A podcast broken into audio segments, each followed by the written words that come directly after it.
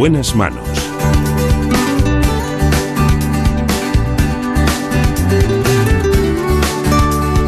El programa de salud de Onda Cero. Dirige y presenta el doctor Bartolomé Beltrán.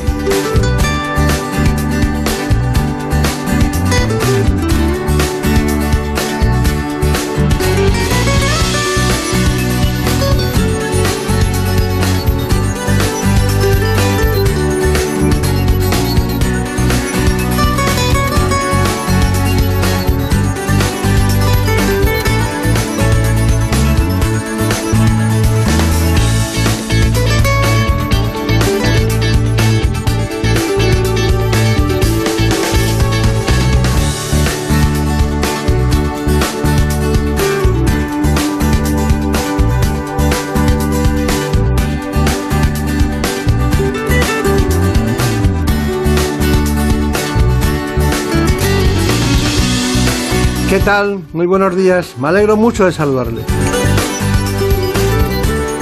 A todos ustedes que nos siguen en este programa que pretende llevar a los mejores especialistas en su conocimiento a sus hogares.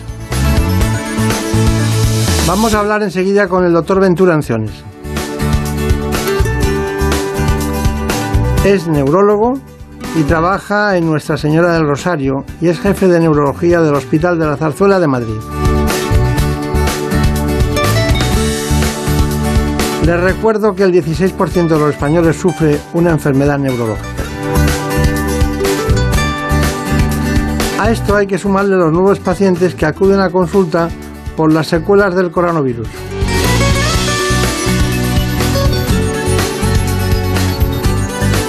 En la dirección técnica, David Fernández.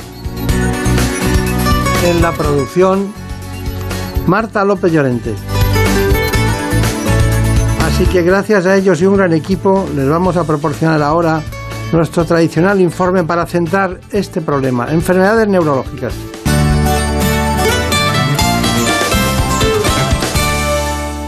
En España, más de 7 millones de personas padecen una enfermedad neurológica. Se trata de patologías que afectan al sistema nervioso central, es decir, el cerebro y la médula espinal, y al sistema nervioso periférico que engloba los músculos y los nervios. Estas patologías pueden reducir las capacidades de la persona, como el movimiento, la memoria, el pensamiento y el lenguaje, por lo que sus consecuencias pueden llegar a impedir a muchos de los pacientes realizar actividades más básicas de la vida diaria e incluso pueden ocasionar discapacidad o dependencia. Según la Sociedad Española de Neurología, las más prevalentes son la migraña, el ictus, el Alzheimer, el Parkinson o la epilepsia, enfermedades que podrían duplicar su incidencia en los próximos 20 años debido al envejecimiento de la población.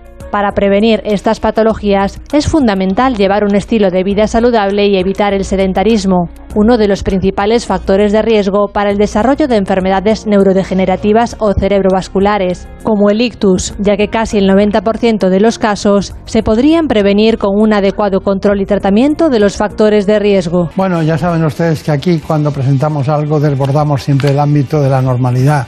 Eh, efectivamente es uno de los más brillantes neurólogos que hay en España, pero que sepan ustedes que España es un país muy buen dotado de neurólogos. Nosotros tenemos un gran cariño por el doctor Venturaciones desde hace mucho tiempo porque siempre ha acertado con los pacientes que le hemos enviado y sobre todo por el compañerismo.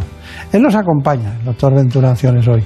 El jefe de neurología en el Hospital Nuestra Señora del Rosario y del Hospital de la Zarzuela de Madrid. Eh, estos centros eh, son de esta comunidad, pero a él acuden además al doctor Anciones muchísimas personas que vienen de cualquier lugar de nuestro país. Es coordinador de NEAMED, que es el Instituto de Neurociencias Avanzadas también de Madrid. Así que, doctor Ventura Anciones, bueno, eh, aguanta, ¿eh? Usted aguanta. Ya tengo correa. Ya tiene correa, ya tiene correa. Dígame, ¿qué es el cerebro? Porque tengo unos datos. ¿Sabíais los tres que el 95% de vuestras decisiones son subconscientes? No solo eso, yo creo que incluso muchas más. Eh, porque el cerebro es un órgano de una desmesura extraordinaria y la inmensa mayoría de lo que hacemos, decimos, pensamos o sentimos todo está en el cerebro, pero la mayoría es inconsciente, la inmensa mayoría. Eso lo traducen bien los sueños. Ah, amigo, porque ahí es el crisol por el que pasa todo el flujo del día de lo que no hemos querido hacer, no hemos podido hacer o no nos han dejado hacer. Eso es verdad, y le voy a decir algo, fíjese, el cerebro pesa un kilo y medio, es decir, el 2% del peso corporal, pero consume el 20% de la energía. Eso ya te hace una pregunta inmediata. Yo siempre planteo a, mis amigos, eh, cuando hay alguno que divertido, estamos en una cena o algo, digo, ¿sabéis cuál es el órgano que más energías consume? Y siempre digo, al final, uno piensa el músculo, el no sé qué, el corazón, y es el cerebro.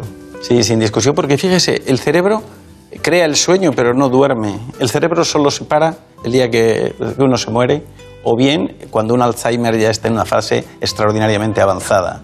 Si no, el cerebro está siempre, siempre en actividad. Es más, durante la noche hay momentos en que el sueño es más profundo y sin embargo el cerebro consume más energía que en ningún momento en las fases de sueño paradójico. Qué bien esa frase de que dormimos pero el cerebro no duerme. Pero hay una pregunta, ¿y cuando nos reímos, no se relaja el cerebro? Sí, claro, pero muchas veces se relaja el cerebro a lo largo del día, porque fíjese, si el cerebro no fuera capaz de destruir su disco duro, de desmemorizar muchas de las cosas que a lo largo del tiempo van pasando por nuestro cerebro y nuestro cerebro recibe y además almacena, si no fuera capaz de quitarlas, si no hubiera una eliminación de la memoria, seríamos incapaces de hablar. Si cada vez que la palabra bolígrafo ha pasado por mi cerebro y se ha grabado, yo tuviera que explicar ahora mismo que es un bolígrafo, no habría palabras porque vendrían en, un verdadero atropello un sinfín de recuerdos, de emociones, de días, de tiempo. O sea, eh, una parte clave de la memoria es el olvido.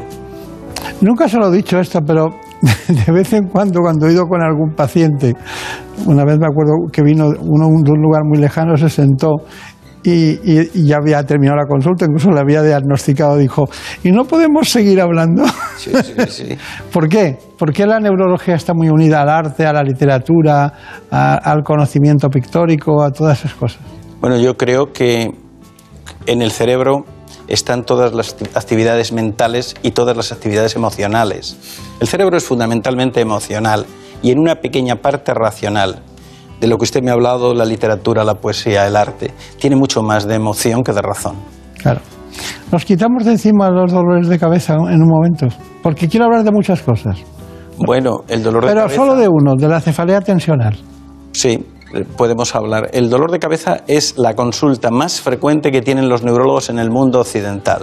O sea, el 28% de los pacientes que acuden a neurología acuden o por, como único síntoma o como síntoma fundamental por dolor de cabeza. Y dentro de los dolores de cabeza, el 70% son cefaleas tensionales.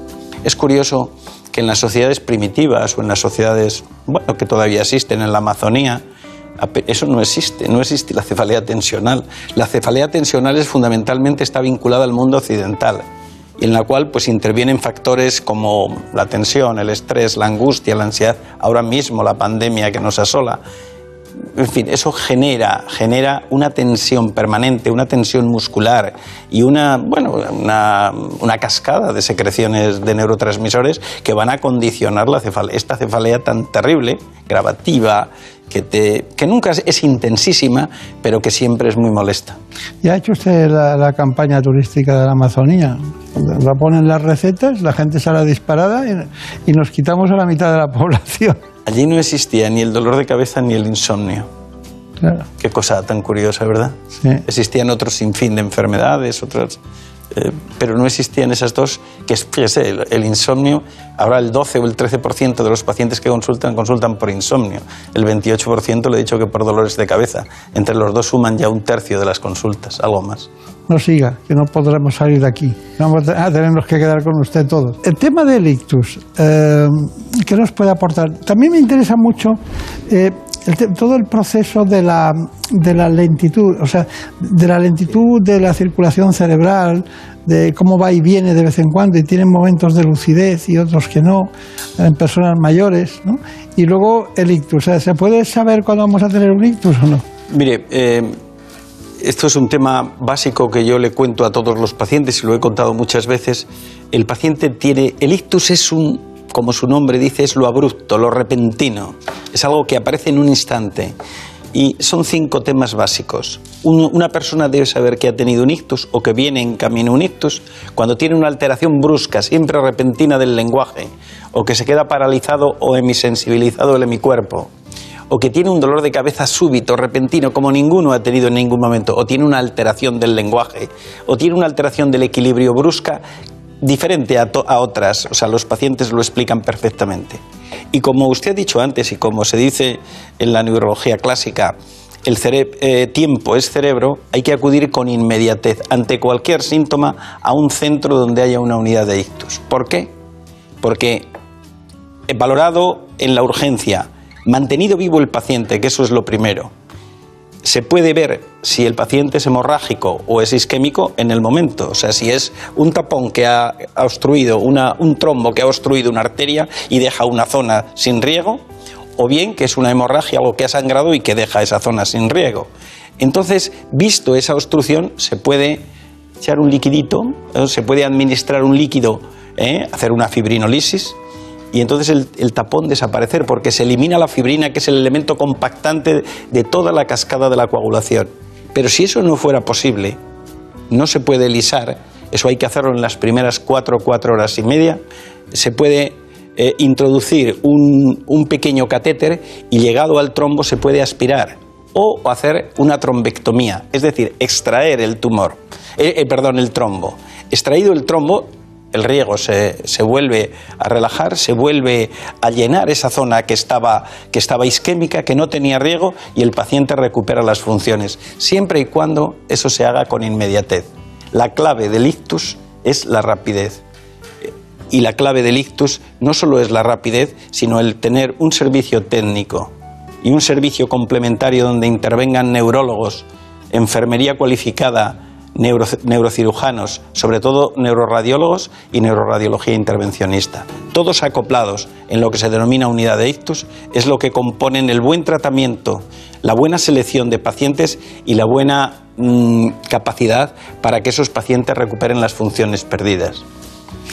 Está muy bien, pero tenemos muchas cosas. La neurología es amplia y profunda y, y tiene muchos vericuetos y además muchos conocimientos que son concomitantes y comorbilidades, así que eh, vamos a ir al rápido. No, no, no. Usted, usted todo lo que ha dicho está perfecto. Pero Javier Saz eh, hizo hace, hace nada un trabajo de la relación del COVID con, eh, concretamente, con este caso, con las secuelas de neurología. Cefaleas, mareo, confusión, alteraciones del gusto y del olfato, dolor muscular y debilidad. Estos son los principales síntomas neurológicos que pueden padecer algunos pacientes infectados por el coronavirus, cuya frecuencia y alcance están aún por determinar. Es así porque al ser una enfermedad nueva, los datos de los que se dispone son limitados y la interacción con otros fármacos se desconoce. Lo que sí se sabe, gracias a los primeros estudios realizados en China, es que lo más frecuente es el mareo, con un 17% de pacientes afectados seguidos de las cefaleas con un 13% y de la pérdida de gusto y olfato con un 6 y un 5%. Además, se observó que los pacientes graves tenían más riesgo de padecer ictus, un 6% frente al 1% en pacientes leves. El COVID-19 provoca en algunos casos inflamación y trombosis y puede enmascarar algunas enfermedades neurológicas habituales. Por tanto, es muy importante que los pacientes no abandonen sus tratamientos y si tienen alguna duda consulten con su neurólogo. Identificar manifestaciones neurológicas en el contexto del coronavirus es el principal objetivo de estas nuevas investigaciones que pretenden cuantificar con exactitud las consecuencias neurológicas de esta pandemia. Sabe más que nadie, Javier, porque nadie sabe nada. ¿O sí? Bueno, yo creo que todavía es un tema del que vamos a tener muchas sorpresas. Matíceme el, asunto. Mm, la afectación del sistema nervioso eh, en el ictus, perdón, en el COVID, la COVID-19, en mi opinión, es más secundaria que primaria. ¿Qué quiero decir con eso? Quiero decir que el germen puede entrar y provoca encefalitis, y las ha provocado, puede afectar al sistema nervioso periférico y provocar un Guillain-Barré, puede afectar a las arterias y provocar trombosis, pero esos son casos son los menores. Los mayores son cefalea, astenia, apatía, depresión, angustia, cambios comportamentales, que muchas veces, en mi opinión, son secundarios a situaciones de alto ingreso en UCI, eh, enfermedad grave, defecto de oxígeno, eh, que ocurre después de unas de las lesiones pulmonares existentes. Cuando se dan todas esas circunstancias, el cerebro, el cerebro responde siempre con elementos negativos, como son, ya le digo, la apatía, la desgana, el cansancio, el dolor de cabeza. Entonces, esos son factores secundarios. Nosotros estamos haciendo un trabajo, hemos iniciado sobre todo a partir del sexto mes del padecimiento, sobre la conectivopatía funcional cerebral, es decir, los mecanismos por los cuales se informan unas neuronas hablan con otras. Eso se puede, mediante unos modelos matemáticos, se puede llevar perfectamente. Ahí es donde se gasta más energía se puede llevar a cabo y valorar a ver si realmente ha quedado alguna secuela específicamente por lesión funcional cerebral o no ha quedado. Eso es un tema que cuando salga el trabajo pues lo, publicaremos, os lo comentaremos aquí encantado. Muy bien, está estupendo. Es curioso que, eh, que el que sea secundario es fundamental, no es primario, quiere decir que no está originado por el propio virus. Claro, eh, probablemente algunos casos sí, pero no la mayoría. La inmensa mayoría de los pacientes que veo yo ahora en la consulta, que han tenido, o que vemos todos en consulta, son en mi opinión, elementos secundarios, pero nos va, los trabajos nos dirán en su momento qué tipo de lesión, si es que ha quedado alguna secuela o ha quedado algún tipo de alteración funcional cerebral. Vamos a ver lo que le va a preguntar Marina Turiak. Marina. ¿Podría ser, doctora Anciones, que el cerebro se convirtiera en un reservorio del virus? Me refiero, a que los asintomáticos tuvieran muchas papeletas de sufrir en un, en un futuro secuelas neurológicas? De eso es de lo que tratábamos de, valorar, pero yo creo que reservorio como tal no.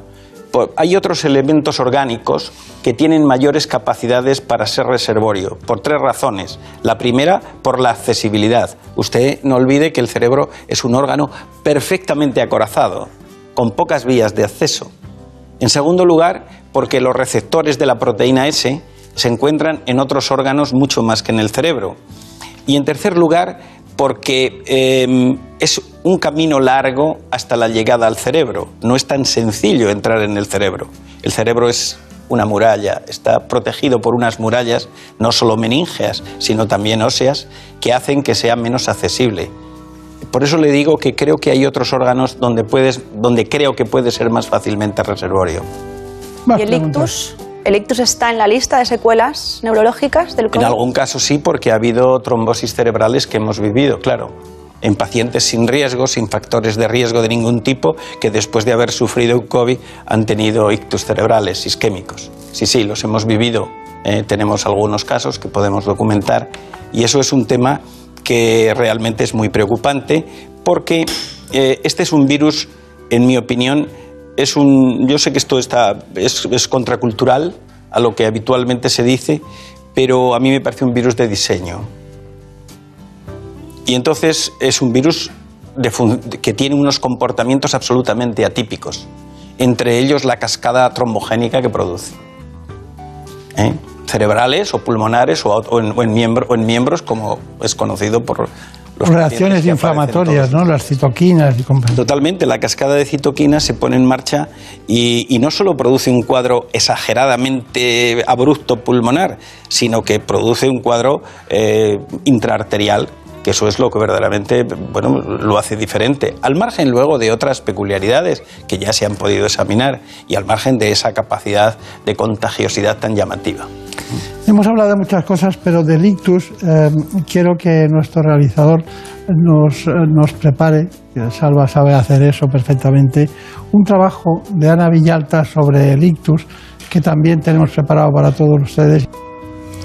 Según la Sociedad Española de Neurología, cada año se producen en el mundo más de 13 millones de nuevos casos de ictus. Se trata de la primera causa de muerte en la mujer y la segunda en hombres, y además es la primera causa de discapacidad en el adulto. De hecho, la mayoría de los pacientes sufren secuelas, y más de 350.000 españoles presentan alguna limitación en su capacidad funcional tras haber sufrido un ictus. Los síntomas más comunes son la pérdida brusca de entendimiento habla, la pérdida de fuerza de equilibrio o ceguera sin causa aparente. La buena noticia es que hasta el 90% de los casos se podrían prevenir con un adecuado control de los factores de riesgo, que son el colesterol elevado, diabetes, enfermedades cardíacas, obesidad, estrés, el tabaco, sedentarismo, la hipertensión o la edad. En el ictus cada minuto cuenta. Por este motivo, acudir al centro hospitalario en el menor tiempo posible cuando aparecen los signos de alarma es crucial para iniciar su tratamiento. Hay un, bloque de, problemas que es el deterioro cognitivo, el gran grupo de las demencias. Eh, yo le digo demencia y todo el mundo piensa en Alzheimer y, bueno, usted y yo sabemos que Alois Alzheimer fue el que lo describió por primera vez en una mujer. ¿Cómo se llamaba esa mujer? No me acuerdo ahora del nombre. No recuerdo el nombre, pero sí. era Josephine, Josephine. puede ser. Sí, Josephine que lo, descubrió le preguntó, ¿cómo se llama? Y, dijo, Josephine. Dice, ¿cuántos años tiene? Dice, Josephine. Y no sé qué, y no, no salía de ahí. Demencias, ¿qué me cuenta? Bueno, la demencia es la pérdida de facultades intelectuales que previamente tenía un paciente, siempre y cuando esté en unas condiciones de conciencia clara y sin, y sin uso de fármacos. Esos son los criterios que hay que tener, porque si uno está, por ejemplo, tiene un deterioro cognitivo, pero es porque está, se ha tomado una serie de fármacos, por ejemplo, benzodiazepinas en exceso, pues puede tener un rendimiento más bajo. Entonces tiene que tener la conciencia clara y estar ausente de esos elementos que yo le he dicho. Eh, las demencias supone el, probablemente el reto más importante que tiene la neurología. Mm, la demencia es el despoblamiento de las funciones lenta y paulatinamente. Comienzan siempre, en general, por alteraciones del carácter y del comportamiento, alteraciones del lóbulo frontal, que, bueno, mm, hablo de las demencias degenerativas. ¿eh? Eh, esto, esto es más difícil de ver, pero luego se altera la memoria y más adelante el lenguaje. Es como una cadena, una cascada que viene sucediendo en las formas degenerativas, que, de las cuales la enfermedad de Alzheimer es la más importante. Pero las demencias no solo son degenerativas, hay demencias vasculares. Si uno sufre trombos, si uno sufre hemorragias, puede tener una demencia. Hay demencias postraumáticas, personas que han sufrido grandes traumatismos cerebrales y que quedan deteriorados. Antiguamente había una demencia pugilística, era de tantos golpes que iban sufriendo lenta y paulatinamente boxeadores, incluso los que no fueron muy castigados. Eh, hay que tener en cuenta que el cerebro eh, se bambolea dentro del cráneo levemente y esos golpes que van de adelante a atrás en un boxeador o en otras, ahora se habla de los futbolistas también, de hay una microtraumatismos. De microtraumatismos que van generando una serie de alteraciones de la corteza cerebral que a su vez provocan una, una deficiencia de las funciones intelectuales inherentes a esa zona. Piense que en el cerebro están todas las funciones. En el lóbulo frontal están los comportamientos y las funciones ejecutivas, y también la motilidad. En el lóbulo occipital está la visión, en el lóbulo temporal izquierdo el lenguaje. En fin, las zonas más dañadas son las que van a manifestarse. El 60% de las demencias eh, que nosotros vemos, o el 50, entre 50 y 60, depende de las series, tienen un componente degenerativo. Después hay un porcentaje muy importante vascular y el resto una gran miscelánea. Bueno, esta es una clase corta pero profunda. hablaría de más cosas de este tema. sí, sí, hay que hablar mucho de él. A ver, esa pregunta que nos ha llegado más, porque estar insistiendo no, sé la que cuenta nadie, pero yo estoy viendo ahí cómo se cree. Es sobre la toxina botulínica, que la hemos tratado como, como algo estético. ¿Pero qué papel juega la neurología? La neurología juega un papel importante desde hace unos 15 años, ya está muy constatada y muy probada en el tratamiento de las cefaleas. Tiene una gran ventaja, de que no tiene efectos adversos habitualmente, puesto por manos diestras. Y tiene, mm, al no tener efectos adversos, entonces la eficacia, que no es del 100%, que no es del 100%, eh, sin embargo es alta y es prácticamente el primer empleo ante la cefalea crónica. Porque en los dolores de cabeza hay que distinguir los dolores que son episódicos, las migrañas episódicas o las cefaleas episódicas o tensionales episódicas, a la cefalea crónica, que es aquella que acontece como mínimo entre 10 y 15 días del mes. Y entonces en esa hay que usar fármacos preventivos para que no haya. Ahora han salido una gran cadena de fármacos nuevos que se inyectan por vía subcutánea. O bien, o bien la toxina botulínica. La toxina botulínica tiene, ya le digo, la ventaja de que no tiene ningún efecto adverso. Y además la eficacia, sin ser del 100%, es alta. Claro. Bueno, eh, eso de que algo sirva para la belleza y para el dolor de cabeza sorprende, ¿verdad? Por si en el cerebro está la belleza o no. Bueno, no la de todos, ¿no? ¿Eh? No la de todos. Yo creo que tiene que haber, eh, en el cerebro no está descrita el La- área de la el- belleza, pero- ni el área del buen gusto, pero estoy seguro que la hay. No, pero sobre todo usted, usted ha elegido lo más bello, que es el cerebro, pero el que esté trabajando en el hígado también le parece que al hepatólogo le parecerá que es un gran centro de tal. Bueno, Los que estoy- trabajan el corazón eh, ven el corazón en el centro de la vida. Eso está bien, eso está bien, pero no olvide usted una cosa, que eso está bien. En, en medicina existe el cerebro y lo demás. Bueno, no sé, yo no sé. Yo creo que en medicina existe Hipócrates y lo demás. Eh, Pero bueno, Y lo, y lo poco que conocemos todavía de muchas lo- cosas. Fíjese usted que viene un trozo de vida que no es ni siquiera una vida entera y pone en jaque a la humanidad. Yo sabía que acabábamos así el programa. Yo sabía que íbamos a acabar así. Porque la única cifra que no ha dicho es que las conexiones cerebrales, todas las conexiones, suman aproximadamente 160.000 kilómetros. Sí. Esa, es impresionante, ¿eh? es impresionante. Pero todo eso en uno. uno. Cuando, cuando hay una discusión entre dos, imagínense las conexiones.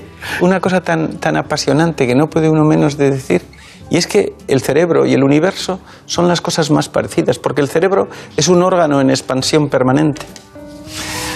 Yo me quedo de todas las frases, ha dicho muchas muy interesantes para estar dos días seguidos hablando de ellas, pero ha dicho una que, que me ha apasionado. Dice, "Este- el- la COVID-19 es un virus de diseño. Esa me ha parecido extraordinaria, porque no sabemos dónde está el- en la parte arquitectónica que lo hizo, ¿no? no ¿quién, quién pudo hacer tanta maldad en tan poco espacio? Puede ser que se hiciera, pienso, no, no pienso que se hiciera por intención, pero puede que se hiciera por omisión. En cualquier man- de cualquier manera se hizo y se sabe de dónde viene. Eso es lo que no Lo hay voy a- ninguna duda. Lo voy a pensar que mañana es fiesta y lo voy a pensar eso. Gracias, doctor Anciones. Muchas Muchas gracias. gracias Ha sido un placer. En buenas manos. Es lógico. Murprotec, empresa líder en la eliminación definitiva de las humedades, patrocina la salud en nuestros hogares. ¿Conoces la relación entre cuidar de tu hogar y cuidar de ti? En Murprotec sabemos que cuando eliminamos las humedades de forma definitiva de tu hogar estamos cuidando de ti y de tu familia. Una vivienda libre de humedades es sana y segura. Llámanos al 930 1130 o accede en murprotec.es. Cuidando de tu hogar, cuidamos de ti. En buenas manos. El programa de salud de Onda Cero. And I'm feeling good. I'm feeling good.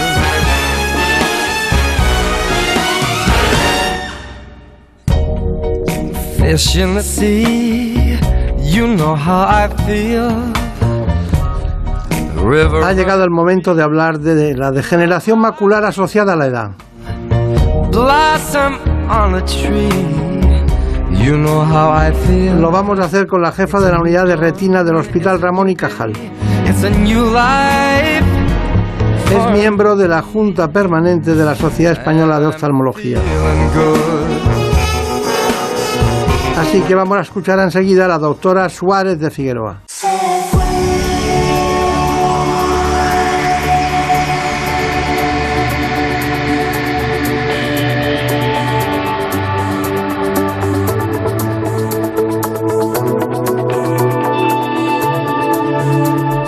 Nos metemos de lleno en este problema que afecta a los mayores de 75 años, sobre todo la degeneración macular asociada a la edad, una enfermedad ocular a la que se debe prestar mucha atención.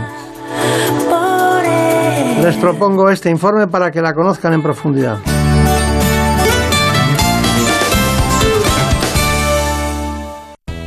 En España, unas 800.000 personas tiene degeneración macular asociada a la edad una enfermedad degenerativa de la mácula. Pero ¿saben qué es la mácula?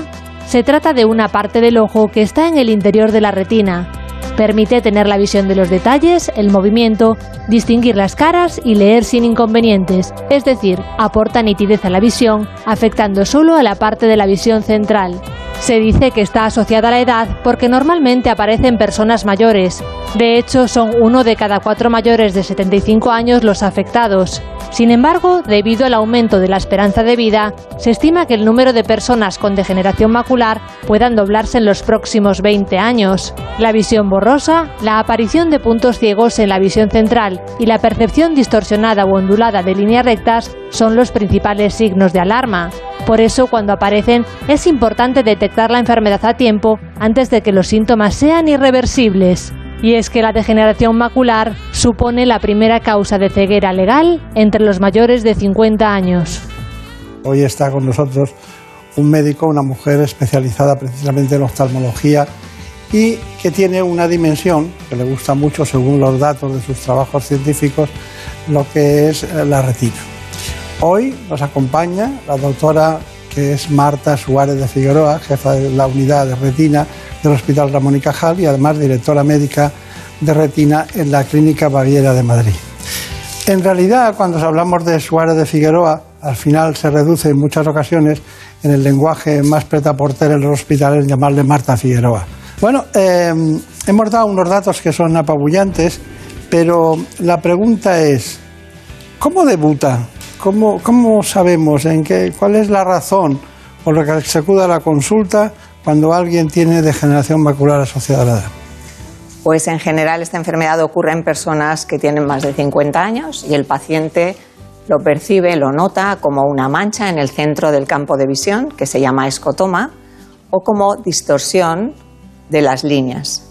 Mirando una puerta, ver que las líneas están torcidas o un cuadro que están torcidas, eso tiene que poner en alerta a las personas a partir de una edad, porque puede empezar, comenzar esta enfermedad que se llama degeneración macular asociada a la edad.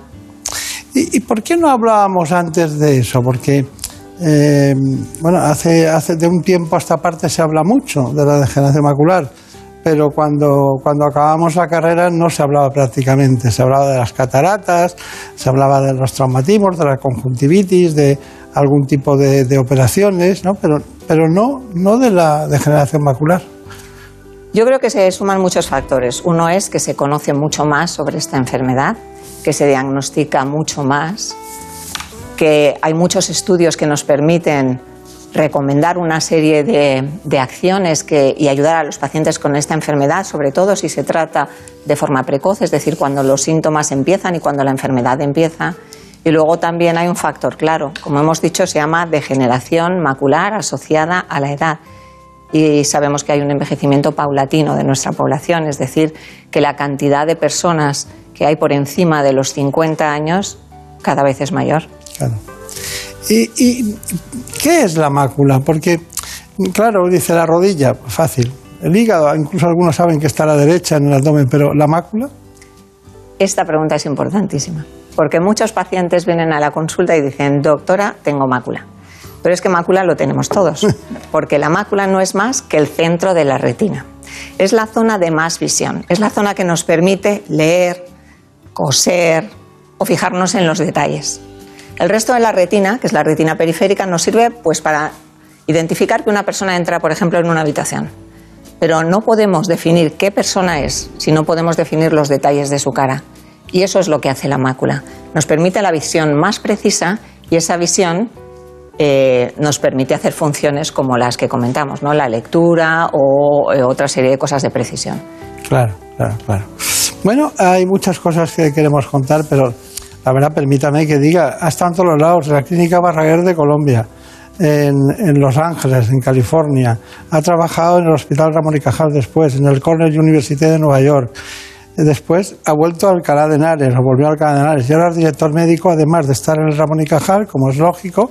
Siempre esa dualidad a mí me ha encantado. Es la dualidad, la grandeza de la medicina está en poder trabajar. Quien quiera trabajar en lo público, que trabaje continuamente, pero el, el- no, no te- no sería tan sustantiva la medicina privada si no hubiera gente que tiene experiencia clínica, estado en ensayos, en trabajos eh, en la clínica Baviera. ¿Nota usted diferencia entre un lugar y otro en, en cuanto a tecnologías o, o necesidades? Realmente no hay diferencias en tecnología. Yo creo que en oftalmología la tecnología, tanto en la pública como en la privada, es muy similar.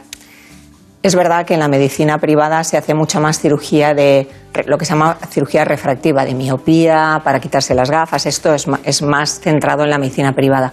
Pero en concreto en mi campo, en el campo de la retina, eh, realmente las, las, eh, actividades y la, la innovación en tecnología que tenemos es muy similar.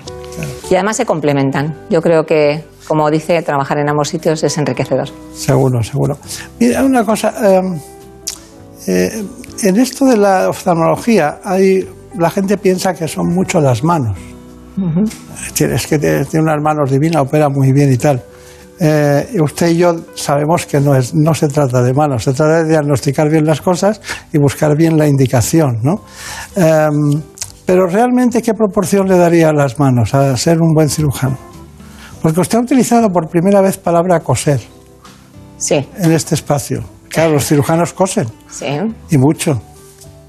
Yo creo que las manos son importantes, pero lo más importante es la unión entre las manos y el cerebro.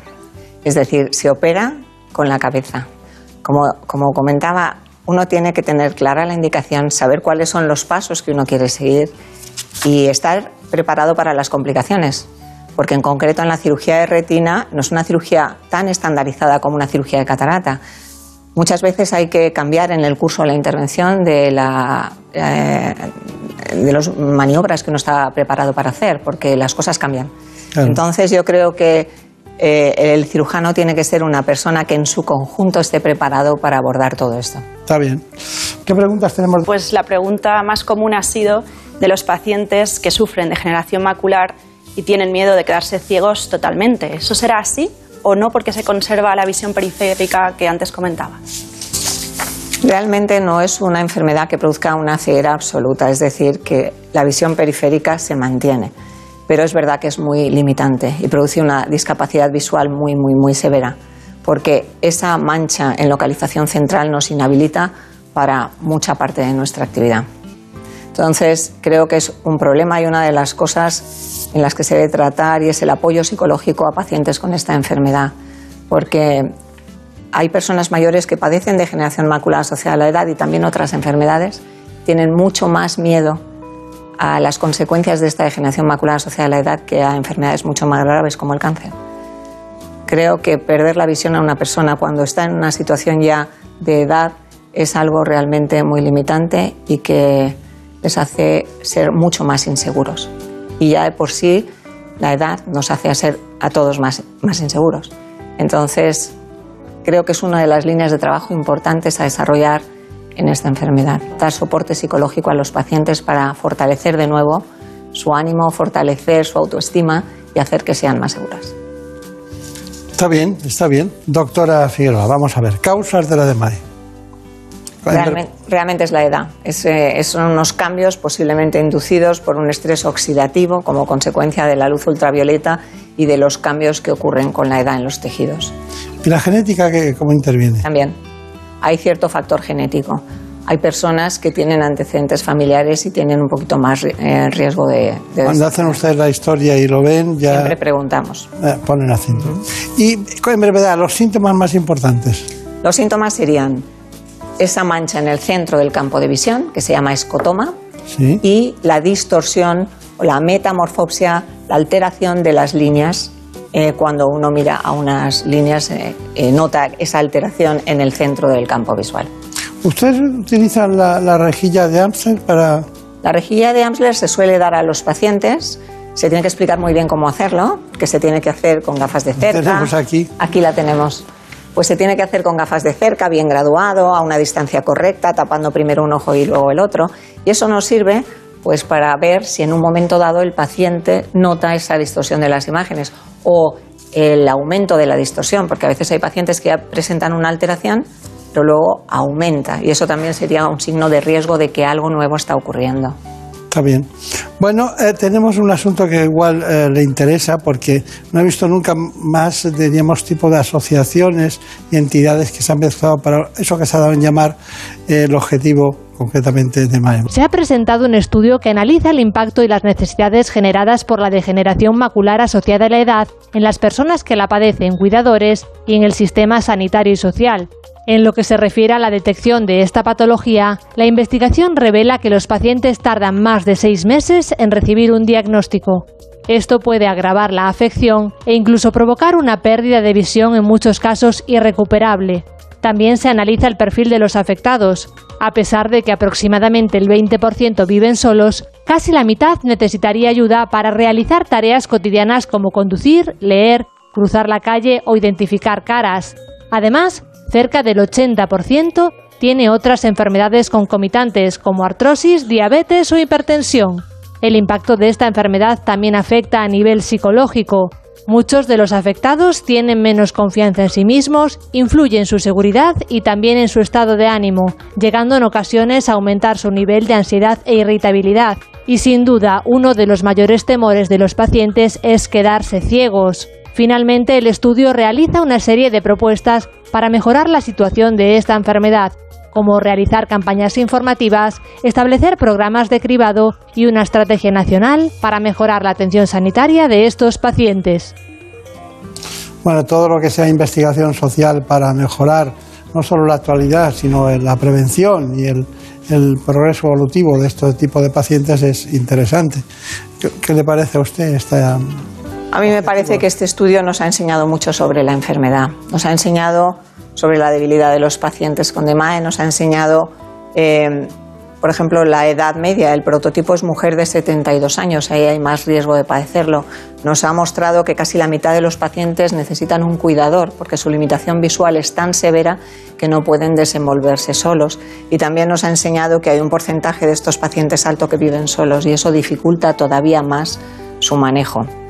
Por eso creemos que hay proyectos como el actual proyecto que se llama Plan Nacional de Ceguera Evitable, que, en el que participo, que estamos intentando trabajar en acercar esta enfermedad a los políticos para que conozcan mejor cuáles son las necesidades urgentes de esta enfermedad y sobre todo en situaciones de crisis como la que estamos viviendo en estos momentos.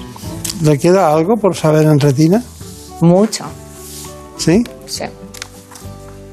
Por ejemplo, eh, una úlcera. ¿Una úlcera de la pasionaria, por ejemplo, del pino? ¿La soluciona usted? Eh, por una inflamación inducida por esto. Eh, en general eso a veces produce, entran pequeños eh, fragmentos de las púas, de las, de las orugas y pueden producir algún tipo de inflamación, a veces superficial, a veces más dentro del ojo. Pero no suelen llegar tanto como a la retina, pero sí a la, a la parte posterior del ojo, a la cavidad vítrea pasa es que en general por la procesionaria no es tan frecuente, es más frecuente con, por otro tipo de orugas en, países tropicales, donde sí que el poder de penetración de las espinas es enorme y la inflamación que provocan también. Es un tema difícil de todas maneras, tengo la, impresión. Preguntas, Adriana Turia. En función de cómo perdemos la visión, por lo que mencionaba antes de la distorsión de las líneas rectas y demás, ¿estamos ante degeneración macular húmeda o seca? Esto también es importantísimo es muy importante transmitir que la mácula es el centro de la retina y es muy importante transmitir que la degeneración macular asociada a la edad tiene dos tipos claramente diferentes. Uno se llama atrófico o seco y otro se llama exudativo o húmedo. Bien, la forma seca es la más frecuente y por desgracia es la que en este momento no tiene tratamiento. Pero estamos investigando muchas nuevas acciones ahí, estamos investigando nuevos tratamientos. Tratamientos que pasan por inyectar dentro del ojo un fármaco y tratamientos como la terapia génica, que por primera vez en retina se empieza a utilizar en el contexto de investigación de ensayos clínicos en pacientes con degeneración macular asociada a la edad seca. Está bien. Bueno, es que, claro, les deja las preguntas de los espectadores y al final coinciden con las mías. Iba a preguntarle por los tipos de ceguera y me parece muy importante por los porcentajes, cómo afecta a una y cómo afecta a otra. ¿Qué dicen los pacientes cuando les dice seca o húmeda? ¿Qué dicen? Bueno, realmente hay que explicarles muy bien qué significa cada una de ellas. La seca es menos, eh, menos rápida, la húmeda puede producir de repente una pérdida de visión más súbita, pero para la húmeda tenemos hoy en día tratamientos también muy eficaces. Las inyecciones intravítreas que se administran eh, tienen un efecto muy bueno. El único problema es que hoy por hoy los fármacos que tenemos tienen una duración limitada en el tiempo. Entonces eso requiere revisiones periódicas e inyecciones periódicas. Estamos trabajando y buscando nuevos fármacos que duren más tiempo, por lo tanto que no obliguen tanto a los pacientes a acudir a los centros de tratamiento y también se está investigando en terapia génica en este área. Hay muchas novedades. Dispositivos de liberación, unos dispositivos que se colocan en el ojo para que poco a poco vayan liberando la medicación y entonces no sea necesario pinchar tan frecuente. Claro, lógico. Todo el objetivo es intentar reducir el sufrimiento o tortura de los pacientes que tienen que acudir tan a menudo a ser estudiados. Ahora matizaremos alguna cuestión más sobre el tratamiento. Vamos ahora con las causas de ceguera que tanto le han importado a nuestro compañero Javier Saz. El glaucoma es una enfermedad o más bien un conjunto de enfermedades que afectan al nervio óptico. Es una de las principales causas de ceguera en todo el mundo y está provocada por un aumento de la presión en el ojo. El motivo es que el cuerpo ciliar del ojo produce un líquido llamado humor acuoso que ocupa la parte anterior del órgano. Si el paso del humor acuoso se ve bloqueado, aumenta la presión en el ojo. Este aumento de presión, ya sea por problemas vasculares o genéticos, puede dañar el nervio óptico provocando alteraciones en el campo visual. Es la típica visión en túnel. Otra grave enfermedad ocular que puede derivar en ceguera si no se trata a tiempo es la retiropatía diabética. Se trata de una alteración en los vasos sanguíneos que provoca un daño en la retina. Un alto nivel de azúcar en sangre y la hipertensión que soportan los diabéticos son los factores que pueden dañar los vasos sanguíneos cercanos al ojo, que al derramar sangre u otros fluidos en el tejido ocular inflaman la retina deteriorando la visión. Sin embargo, la uveitis o inflamación en la parte frontal del ojo está causada por trastornos autoinmunes o enfermedades sistémicas. Generalmente solo afecta al iris, la parte coloreada del ojo, y provoca visión borrosa, dolor en el ojo y hipersensibilidad a la luz. Normalmente con el tratamiento adecuado desaparece a los pocos días, aunque la inflamación puede durar años y dañar permanentemente la visión. La retinosis pigmentaria es la causa de degeneración de la retina más frecuente y produce una grave disminución de la capacidad visual que en muchos casos conduce a la ceguera. Su origen es genético y aunque se nace con la enfermedad, cada persona evoluciona de forma diferente. Hay personas de 60 años que pueden leer titulares de periódicos y jóvenes de 18 que no lo pueden hacer. Se calcula que en España hay unas 15.000 personas afectadas, estimándose en más de 60.000 los portadores de genes defectuosos. Si bien la agudeza visual se va perdiendo poco a poco de forma continua e imparable, los nuevos avances tecnológicos abren una ventana a la esperanza para que estos pacientes puedan recuperar en parte la visión. Bueno, lo bueno que tienen estas informaciones de Javier Sáez es que nos podemos ir, porque son eh, muy globales y afectan y inducen a pensar sobre todas aquellas cuestiones que son complementarias de las que estamos hablando hoy. Bueno, eh, antes de pasar con esas curiosidades que hay sobre el DEMAE, quería, quería decirle, yo he, notado, igual que dije que al principio se hablaba poco, ahora he notado como una especie de, carrera de obstáculos como está pasando con la vacuna del COVID. ¿no? Es decir, da la impresión de que poner una aguja con algún líquido determinado en el ojo eh, sorprende, ¿no? Sorprende, no nos gusta. Estamos acostumbrados a la gota y estamos acostumbrados a la cirugía. Pero esa lucha nos, lleva a que cada vez se hacen mejor las cosas para poderlo solucionar. ¿Cómo ve usted esa, esa, esa batalla intrínseca que es muy loable de la investigación? Bueno, pues eh, nos ha permitido pasar de no tener tratamientos hace 10 años a tener tratamientos que son eficaces.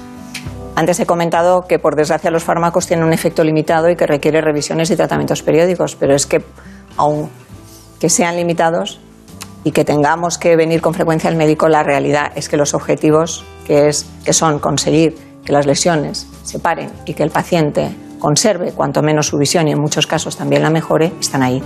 Conseguimos que pacientes que estaban destinados a una pérdida de visión en poco tiempo mantengan su visión por mucho más tiempo y niveles de visión muy buenos.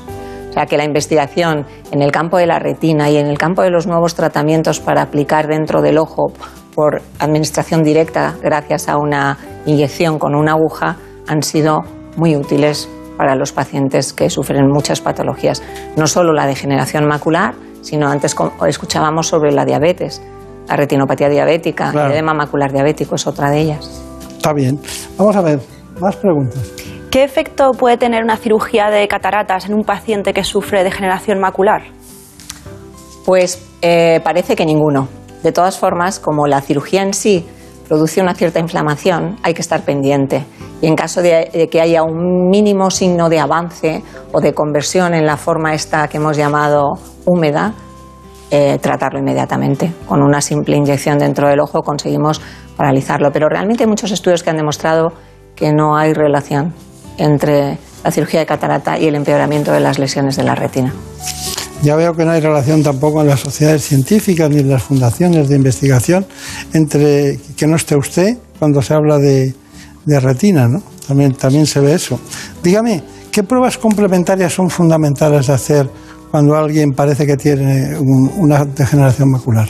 Hay una que es esencial, que se llama tomografía de coherencia óptica, que es una especie de escáner de la retina donde podemos identificar todas sus capas.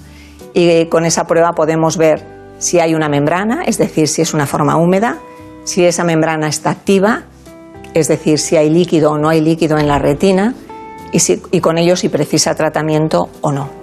Está bien. Doctora Figueroa, eh, Marta Suárez de, Suárez de Figueroa, pero claro, se queda en Marta Figueroa. ¿Cuál es su conclusión?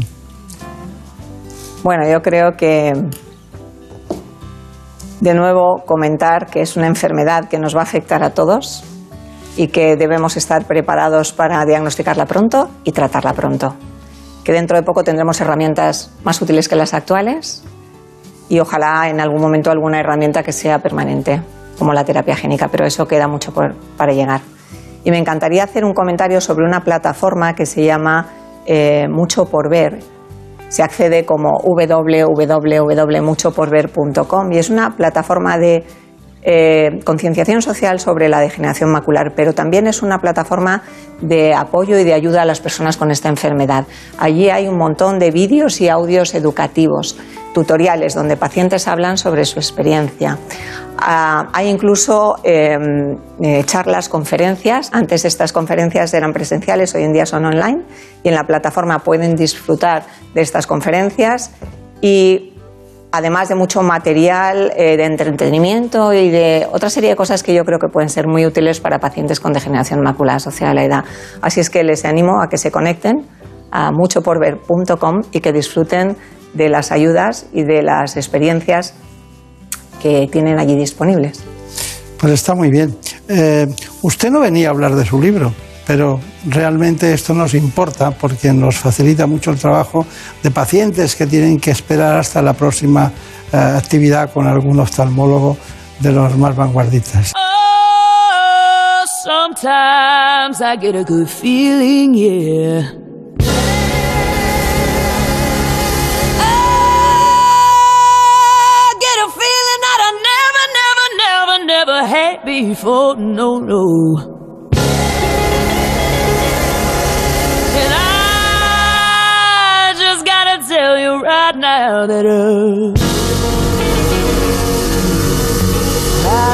Ha llegado el momento de conocer las noticias que se han producido en España y en el mundo en la última hora.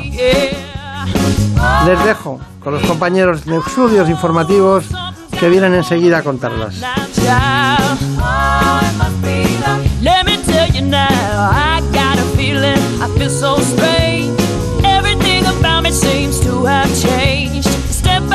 Step, I got a brand new walk. I even sound sweeter when I talk. I said, oh,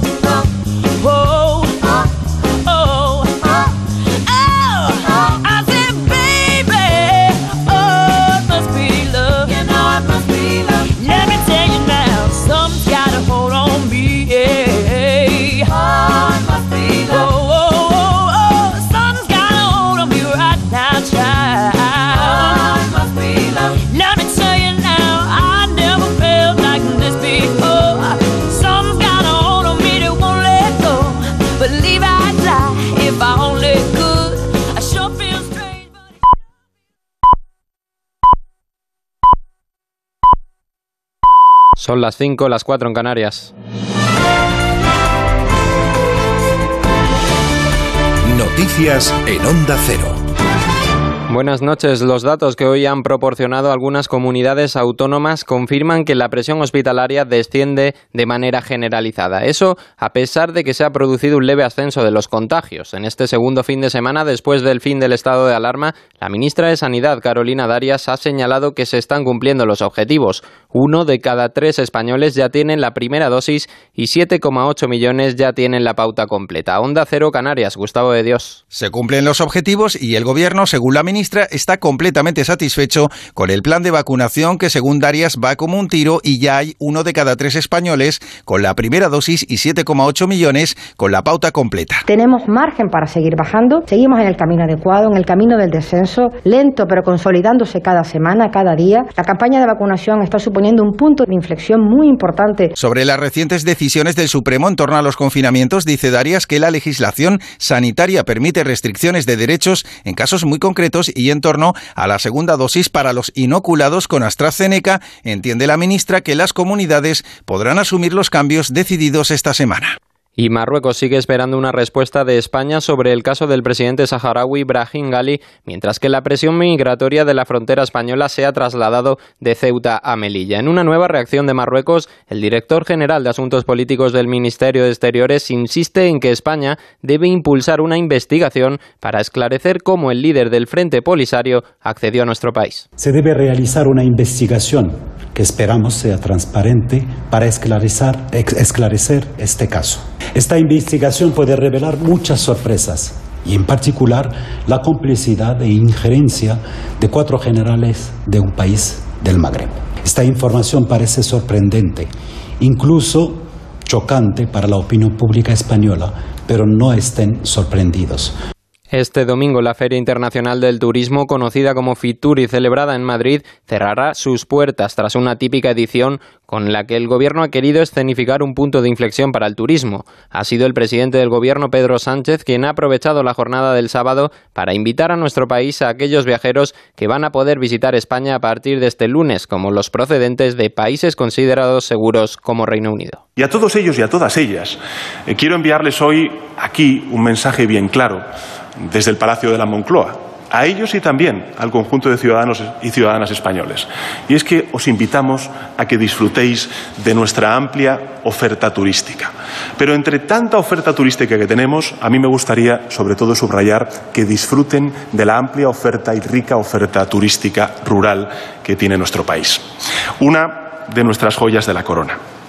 La ministra de Derechos Sociales, Ione Belarra, ha presentado su candidatura a la Secretaría General de Podemos y lo ha hecho en Valencia. Belarra ha presumido de la ministra de Trabajo, de Yolanda Díaz, y del papel que ha tenido para defender el empleo durante la pandemia. Dice que ahora la tarea principal tras la marcha de Pablo Iglesias es hacer que Yolanda Díaz llegue a la Moncloa habría ERTES como los de Yolanda Díaz si Unidas Podemos no estaría en el gobierno, unos ERTES que han permitido sostener con los brazos de lo público miles de empresas y que han salvado millones de empleos. La mejor ministra de Trabajo que ha tenido este espacio, que es Yolanda Díaz, que ha protegido millones de empleos en este país en el peor año que recordamos, llegue a la Moncloa. En el panorama internacional, Israel y Gaza viven el segundo día de calma tras la tregua que les ha dado el alto el fuego. Mientras tanto, países como Egipto y Estados Unidos plantean maneras de abordar la reconstrucción de una franja que ha sido devastada por los ataques. Durante la jornada de ayer, la región continuó sin incidentes violentos, aunque siguió habiendo cargas policiales en una nueva protesta entre comunidades israelíes y palestinas. En deportes, el Atlético de Madrid conquista la liga después de ganar al Real Valladolid a domicilio por 1 a 2. El jugador del Real Madrid, Casemiro, no ha querido poner excusas y ha felicitado al reciente campeón de liga. El, el, vencedor es quien gana más partidos. El Atlético de Madrid ganó más partidos y hay que felicitarlo. No hay, no hay excusa, no hay que poner excusa. El Madrid nunca pone excusa en nada. Claro que siempre queremos eh, que, que, las cosas vienen a, a, nosotros, ¿no? pero no, nosotros no ponemos excusa. Si el Atlético de Madrid hizo más puntos que nosotros, hay que felicitarlo, felicitar a su entrenador y, y nada más. Durante la celebración del Atlético de Madrid hay que lamentar la muerte accidental de un niño de 14 años. Además, según SAMUR Protección Civil, durante la celebración se han atendido a 27 personas. Las intervenciones se deben a pequeñas heridas, caídas o intoxicaciones etílicas. Es todo. Más noticias a las 6, las 5 en Canarias. Ya saben que tienen todas las noticias en nuestra página web ondacero.es. Síguenos por internet en ondacero.es.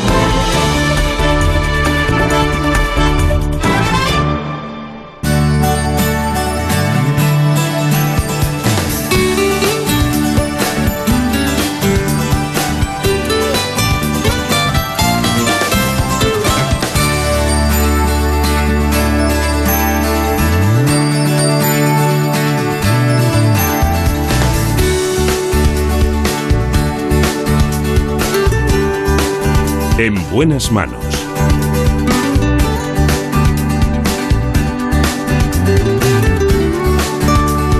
El programa de salud de Onda Cero. Dirige y presenta el doctor Bartolomé Beltrán.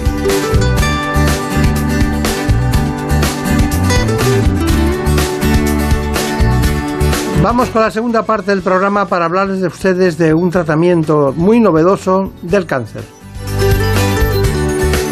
Me refiero a la protonterapia. Nos acompañan en el estudio central la doctora Carmen Ares, Marta Cremades, Luis Madero y el profesor Raymond Mirabel.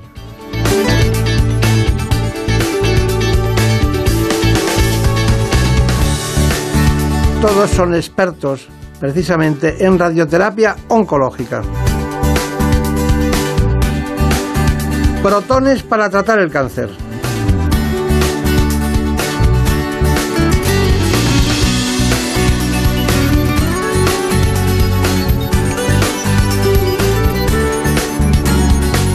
Todos ellos trabajan en radiooncología en el Centro de Protonterapia de Quirón Salud.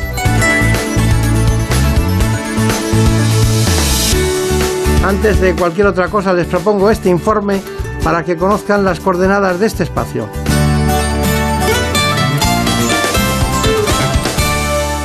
La quimioterapia y la radioterapia eran hasta ahora los estándares para tratar el cáncer. Hasta ahora, porque en la actualidad existe una nueva herramienta terapéutica que ha evolucionado de la radioterapia. Y es que la radioterapia convencional consiste en irradiar fotones sobre el tejido tumoral y como consecuencia en ocasiones resulta dañada la zona adyacente. Pero la nueva técnica irradia protones sobre el tumor. De ahí su nombre, protonterapia. Lo singular de estos protones son sus propiedades físicas. Al irradiar el haz de protones sobre el tumor, la dosis de energía se concentra solo en el punto dañado, afectando lo menos posible a los tejidos sanos que hay alrededor. Esto es muy beneficioso y ya se aplica en ciertos tipos de tumores que tienen una localización compleja o próximos a órganos vitales que precisan ser preservados y sobre todo para pacientes pediátricos cuyos órganos están aún en desarrollo. Hasta el momento, más de la mitad de los pacientes que se someten a protonterapia son niños y el 30% tiene menos de 5 años. Esta terapia aporta grandes ventajas para el paciente, mayor eficacia, menor toxicidad y menos efectos secundarios. Bueno, pues aquí estamos un grupo de expertos que disfrutan de una nueva tecnología que tiene la posibilidad de curar y sobre todo ceñirse al territorio eh, dañado por un, por un cáncer. Estamos hablando especialmente de esa disección que es imposible hacer desde la cirugía, pero sí desde la tecnología más moderna. Hoy contamos con un panel de expertos en la terapia de protones que trabajan en el Centro de Protonterapia de la Quirón Salud en Madrid. Son la doctora Carmen Álvarez, jefa de radiooncología, el doctor Luis Madero, pediatra, y Marta Cremades, directora gerente de este centro. Y hemos tenido la oportunidad de conectar con el doctor Raymond Mirabell, que se encuentra en Ginebra. Es el director del servicio de radiooncología de este centro de protonterapia de Quirón Salud. Doctor Mirabell, empezamos por usted. ¿Qué, tal se encuentra? ¿Cómo le va? Porque he visto que ha estado en medio mundo, ¿eh? Ha estado en medio mundo. Empezó en un hospital que a mí me gusta mucho, a los mallorquines siempre nos gustó, que era el Hospital de Santa Creu y San Pau de Barcelona. Memorable aquel tiempo, ¿no? Sí, yo, yo soy hijo de allí, un poco, ¿no? Esa es la verdad. Hice mi residencia allí. Luego estuvo en Harvard, completamente, y luego otra vez al Santa Creu y San Pau en los hospitales universitarios de Ginebra, en la Tecnon de Barcelona y, y bueno, y ahora es, ¿qué es? El que más manda en Europa en esto de los protones, ¿no? Porque tengo aquí anotado el Swiss Proton User Group, director de, ese grupo. ¿Lo, ¿Lo sigue siendo o ya ha sido? No, no, no dejé de ser en el 2007, pero fue muy importante porque de hecho eh, fue crear una red para que los pacientes eh, de los hospitales suizos pudieran ser enviados al centro de protones que no estaba en un hospital también. Eh, como, como ocurría en Boston, en Harvard, ¿no? Y esto era como complicado para que los pacientes se acercaran a unos tratamientos muy complejos y hasta entonces sofisticados y exóticos, ¿no? Y esto era, Swiss Proton Users Group era eso, crear una red. En una época, además, la informática no estaba tan desarrollada como ahora, no teníamos DICOM y todas estas cosas que nos permiten estar por como ahora, ¿no? Por, por- por teleconferencia o por videoconferencia. O sea que fue una fase muy pionera y muy, muy divertida. Bueno, aquí están sus compañeros del centro. Usted periódicamente aterriza en Madrid, se va a la zona de, la imagen en donde está instalado el hospital, en Pozuelo. Pero le quería preguntar, ¿por qué, diríamos, este centro es el primer centro de protonterapia que hay, que se instala, fue el primero que se instaló en España? ¿Por qué una apuesta por la protonterapia? ¿Qué, tiene la protonterapia que no tengan las demás eh, posibilidades de curación? Bueno, eh, es, es, este es el secreto, es muy sencillo, es que la protonterapia es una manera de irradiar de una manera muy precisa y localizada, focalizada, perdón, a tumores que en, ciertas, en ciertos casos eh, nos impedirían, nos impiden su curación las dosis habituales que se permitían dar con fotones y que nos permiten lo que se llama escalar la dosis, ¿no? Porque al ser más precisos evitamos tejidos sanos importantes que están en, tu- en su trayecto. Era, era, era un sueño tenerlo aquí, porque cuando yo me formé en Estados Unidos, finales de los 80 y después a partir de los 90, principios de los 2000 en Suiza, de hecho era nada, era, solo dos centros, uno en Harvard y otro en el PSI que empezó en el 97.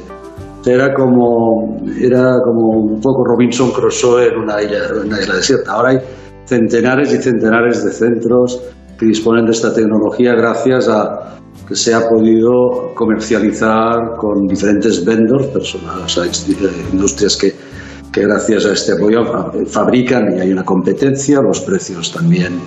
Yo decía siempre que con los dos prototipos que habían en Harvard y en el PSI, era, era como mucho más caro si no se producían en cadena, era como un, coche modesto que solo se hicieran prototipos, saldría mucho más caro que un Mercedes hecho en cadena. Y esto es lo que creo hemos llegado a este punto, que la tecnología ha podido ser, los precios ser mucho más interesantes, bajos, gracias a que tenemos la producción en cadena de estas máquinas.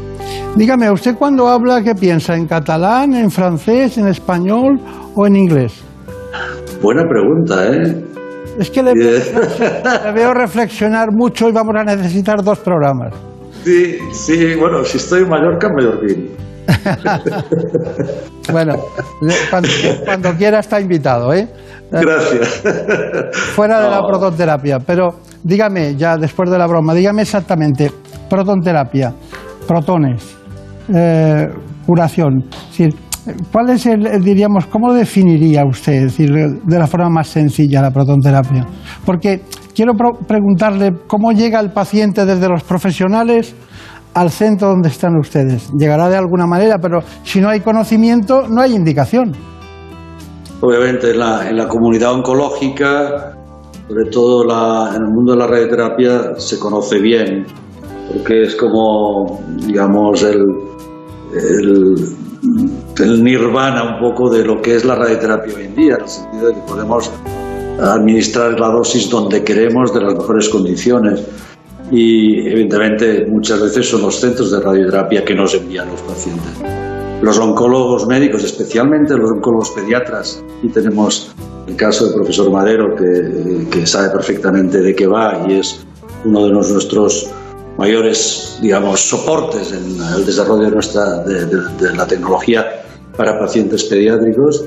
Yo creo que los neurocirujanos, puesto que en muchos tumores de la base de cráneo, tumores cerebrales, los protones son una gran ventaja. Los neurocirujanos también conocen pacientes que ellos han operado que después nos confían. Ah, y así, ¿no? Hay otras indicaciones ah, que hace que el paciente, bueno, y el paciente mismo, que cada vez está más informado, ya sea gracias a programas como el de ustedes, pero también a través de las redes sociales, eh, digamos, la vulgarización de lo que es la medicina, las ciencias médicas, están al corriente de lo que puede ocurrir. Y después, si hay algún paciente que está motivado al 100, son las familias, perdón, entornos, entornos familiares de los pacientes pediátricos, que quieren lo mejor para sus, para sus eh, hijos o, nietos o sobrinos, ¿no? Y estos son los que más se mueven. Doctor, doctor Mirabel, dígame una cosa, ¿por qué se optó por poner eh, este centro, digamos, desplazado de cualquier otro lugar de los grandes centros de Quirón Salud en España? Se eligió uno en lugar de llevarlo a cualquier unidad de radioterapia en cualquier hospital. Esta es una, una pregunta trampa, porque es muy interesante esto. De hecho, si hay que decir, desde el punto de vista geográfico, está bastante cerca del Hospital Pozuelo, ¿no? Quirón Salud, Hospital Universitario. Pero es verdad que esto permitía, tiene una ventaja, ¿no? que permite una cierta neutralidad. Al haber 13 centros de radioterapia en el grupo en toda España, no, no es aquello que el paciente se, es absorbido por el sistema de un hospital en concreto, que probablemente a lo mejor el referidor podría tener sus reservas, que fuera tratado de una manera holística o integral en ciertas partes de su enfermedad que ellos desean mantener el tratamiento. O sea que somos un poco como unos, eh, bueno, damos un servicio a todos los centros de radioterapia del grupo, lo cual también, también es muy federador, porque lo que queremos es que los médicos estos centros nos hagan confianza y que ellos participen en el tratamiento, ¿no? Es la manera. No sabía que fuera tan político, no sabía. Pero yo le voy a... Lo aprendí en Suiza con el Swiss Protonius. Dígame, estamos en un tiempo raro, muy raro en todos los sentidos, y estamos hablando de una tecnología todavía muy especializada en todos los sentidos y que ustedes están estudiando continuamente su devenir. Eh, ¿Por qué se ha optado por desarrollar tanto la, diríamos, otras tecnologías y en cambio esta eh, se ha tardado tantos años en tener? No, no hemos invertido en, en, este tema lo necesario. Sí, ya sé que, que está donde se formó la, do, la, doctora, sé que hay un centro, el Schurer, ¿no? El Schurer, que es un centro que aquello parece Cabo Cañaveral, ¿no? Pero bueno, mm, aparte de eso, no tenemos centros de ese tipo. Sí, a ver, la pregunta es, uh, se responde porque uh, uh, cuando se empezó los protones éramos pioneros, sabíamos de poner la dosis, pero no veíamos muchas veces el tumor. Es la imagen, la tecnología que nos ha permitido cada vez enfocar, digamos, apuntar, ¿eh? como si estuvieran apuntando la balística, hacerla perfecta. Con el PET, con la resonancia magnética y todo esto, hoy en día con las tecnologías que tenemos y las que vendrán con la imagen molecular todo, será genial para poder exactamente tratar tumores de muy pequeño tamaño, varios, que además veremos muchos, que esto será también uno de los secretos del tratamiento del cáncer, que podemos ver, tratar todo lo que vemos. Y tengo que decir que hace 30 años, cuando estaba en, el, en, en Harvard, lo mejor que teníamos era un TAC y el TAC era de una imprecisión total a la hora de definir la imagen. Era muy difuso. Claro, no tiene mucho sentido tener una cosa que es tan precisa con un blanco que apenas podemos definir. Y aquí está el secreto. Hoy en día la conjunción de la tecnología, de la imagen y el abaratimiento, que esto es muy importante, del precio de los protones, gracias a la competencia de los diferentes uh, productores de, de, de, la máquina, nos han favorecido a crear una situación no ideal, pero casi. Está bien. Bueno, tenemos un tiempo muy limitado. Yo tenía muchas ganas de verle, ya habíamos hablado de protonterapia, pero por fin he visto que periódicamente viene, ya iré a saludarle al centro de oncología, concretamente radioterápica y en este caso protonterapia en, en Pozuelo. Muchas gracias por estar con nosotros y sigo con su equipo, ¿eh? que está aquí. Mucho todo. gusto, muchas gracias a usted. Que tenga suerte, no se levante tan temprano, que me han dicho que se levante a las cinco y media. Bueno, voy a caminar al bosque. Mucha suerte. Hasta pronto. Adeu. Que va y ve. Adeu. Bueno, Carmen Ares, este es su jefe. Ha tenido muchos, ¿no? Unos cuantos, sí. Unos cuantos. ¿Dónde ha aprendido más? Mire, piense lo que va a decir, ¿eh? Hombre, de todas partes se aprende. eh, desde la, cuando empiezas la formación y de cada, de cada fase de la, de la vida profesional vas aprendiendo Claro. siempre, continuamente. Ahora es muy fácil. Él y yo podíamos haber estado hablando de un paciente y él estar en Ginebra y nosotros aquí. Aparte de eso, sus visitas periódicas le permiten hacer mm, trabajos clínicos y estudios clínicos y sesiones clínicas para poder ver qué hace con cada caso. ¿Hay mucha diferencia entre los casos? Me refiero en la forma de abordaje, porque cuando hablamos de niños, ¿de qué edad hablamos? A ver, la- el cáncer, por, por suerte o por desgracia más bien, puede afectar a cualquier edad, ¿no? Entonces, eh, para los pacientes pediátricos, hay pacientes pediátricos que se diagnostican con tumores al, al nacimiento prácticamente, ¿no? Eh, los niños que requieren radioterapia en el manejo multidisciplinar de las enfermedades oncológicas, de los tumores, eh, son combinaciones de tratamientos que combinan la cirugía, la quimioterapia y la radioterapia, ¿no? Y cuando hay la indicación de la radioterapia, la radioterapia con protones es la que mejor les podemos ofrecer. Claro, claro, claro. Bueno, eh, está con nosotros también la doctora Marta Cremades, que además de anestesióloga es eh, la directora, la gerente, la que coordina los esfuerzos de ese cuánto grupo de profesionales. ¿Cuántos son ustedes? Pues unos 20 somos en el centro. Sí. ¿Y pacientes? Pacientes, bueno, pues eh, ¿De dónde vienen más? Mm, vienen tanto del sistema público como de la red sanitaria privada, es decir, pacientes de, de sanidad de diferentes eh, regiones de España y, y pacientes que entran o, o- o bien por, por una aseguradora o pacientes internacionales, es decir, tenemos un poco mezcla de orígenes de pacientes. Ya. Pero he, he visto que prácticamente la mitad son niños, ¿no? Sí, sí, más del 50% son pacientes pediátricos y un 30% del total aproximadamente son niños menores de 5 años, o sea, son niños de corta edad. De hecho, estos niños eh, hay que dormirlos todos los días para poder tratarlos, porque tienen que estar quietos para poder aplicar el tratamiento, lo que decía el doctor Miralbel, de esa precisión con la que hay que apuntar al tumor, eh, pues un niño pequeño de 2-3 años no es capaz de estar eh, quieto durante el tiempo que dure la, la sesión. Entonces, estos niños tienen la peculiaridad de que tienen que dormirse todos los días que vengan. Claro. Doctor Luis Está usted muy callado. Es usted un, buen académico, es catedrático de pediatría, es vicedecano de la Facultad de Medicina de la Autónoma. Bueno, tiene un, largo currículum en el campo de la oncohematología y ese conocimiento le lleva a hacer mm, indicaciones determinadas. ¿no? Dentro de todos los tumores en niños, eh, ¿cuál es la indicación más, más, más frecuente? Pues, pues, eh, sin duda los tumores del sistema nervioso central. Los niños que tienen tumores en la cabeza, eh, la radioterapia le produce a un, ser, un ser humano en desarrollo como es el niño una serie de secuelas a largo plazo que muchas veces no son asumibles. Nosotros conocemos y sabemos que los niños con cáncer o los tumores cerebrales, uno de ellos, es el segundo más frecuente, pues en este momento se pueden curar cerca de, de cada 10 niños, se pueden curar 7, 8. Eh, no es asumible que se cuelen con secuelas graves. Pro- la protonterapia inicialmente determina que los niños van a tener unas secuelas eh, mucho menores. En los 10, 15, 20 años que les queda de vida, mucho menores que se utiliza tratamiento de radioterapia con fotones, tratamiento de radioterapia eh, convencional.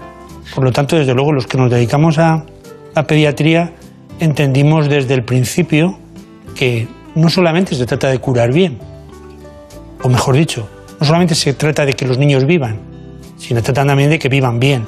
Y para ello, desde luego, eh, los protones, la protonterapia, es un- una herramienta fundamental. Usted ha dicho una palabra que es curados. Eh, eh, o sea, ¿se atreve a, a decir que las métricas en cáncer de mama o en otro tipo de cáncer dice, bueno, si han pasado cinco años o de pulmón con este tratamiento, está curado. Eh, ¿Cuándo puede decir usted que un niño está curado? Bueno, nosotros, afortunadamente, la oncología pediátrica pues eh, asume mucho de los eh, conocimientos de la oncología médica. Uno de ellos, el que acaba de decir. Obviamente, tiene nada que ver un cáncer de mama con un, con un tumor cerebral que estamos hablando. un tumor de Wilms, un neuroblastoma, que son niños, como decía la doctora, eh, algunos de ellos recién nacidos, otros niños lactantes.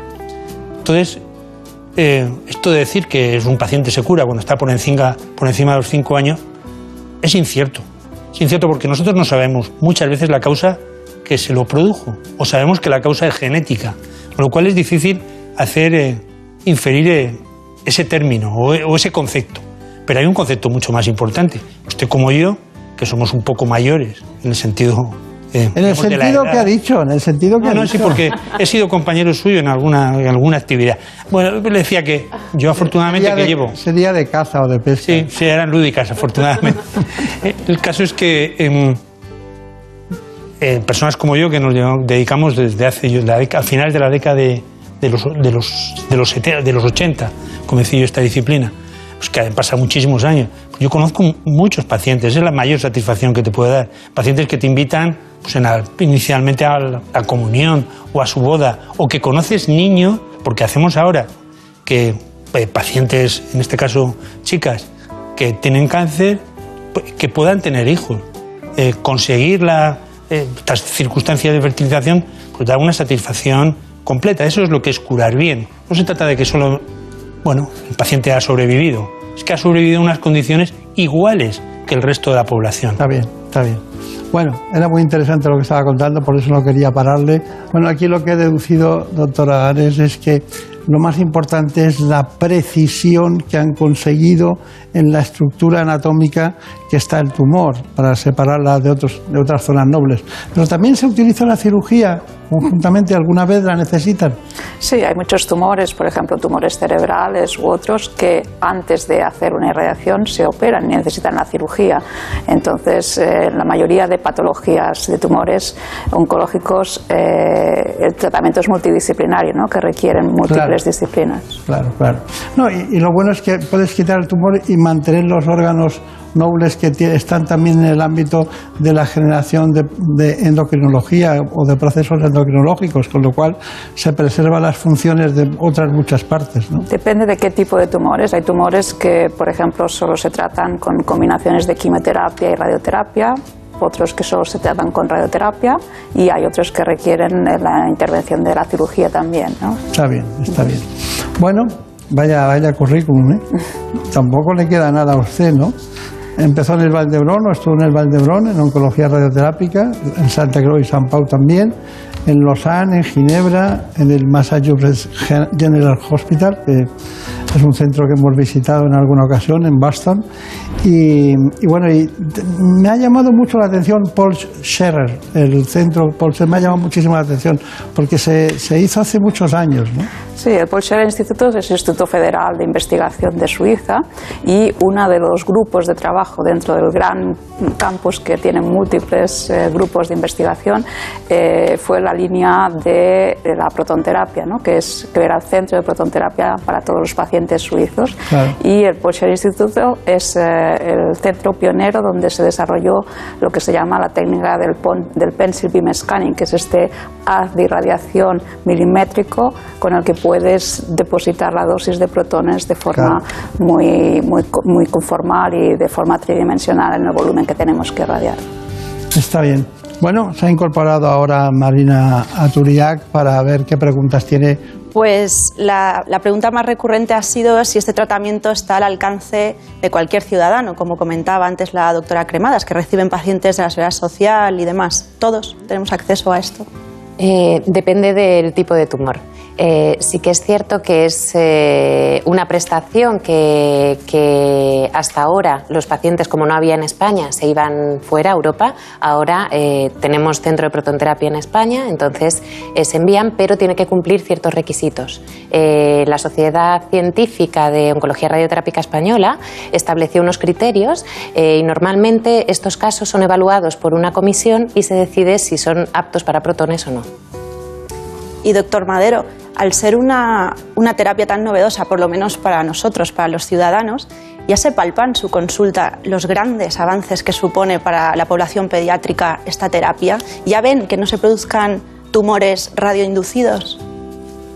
Eh, la experiencia obviamente es limitada, pero sí que hay experiencia no propia, sino de diferentes grupos cooperativos en los que sí que han evaluado cómo muchas de las bonanzas de la protonterapia ya, ya son palpables y, y evidenciables.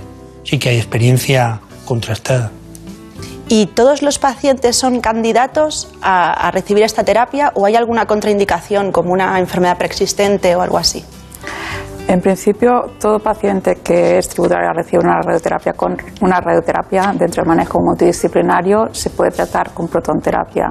Eh, algunas contraindicaciones no son tal contraindicación, sino que pueden ser problemas técnicos, por ejemplo, pacientes que tienen eh, prótesis metálicas en algún implante porque tiene una fijación en la columna, a veces nos, nos puede dificultar el, cálculo de la distribución de la dosis que queremos administrar y esto requiere un trabajo extra, digamos, para poder decidir si realmente eh, podemos administrar este tratamiento con protones, pero la, contraindicaciones en sí no hay. ¿Cuántos niños hay en España que pueden tener un tumor eh, accesible a la protonterapia en este instante? ¿No se sabe? Sí, sí, hombre, sabemos todo. Hay un registro nacional de tumores infantiles que te dice que año, menores de 18 años, hay 1.200 pacientes. ¿En este momento en España? 1.200 cada año.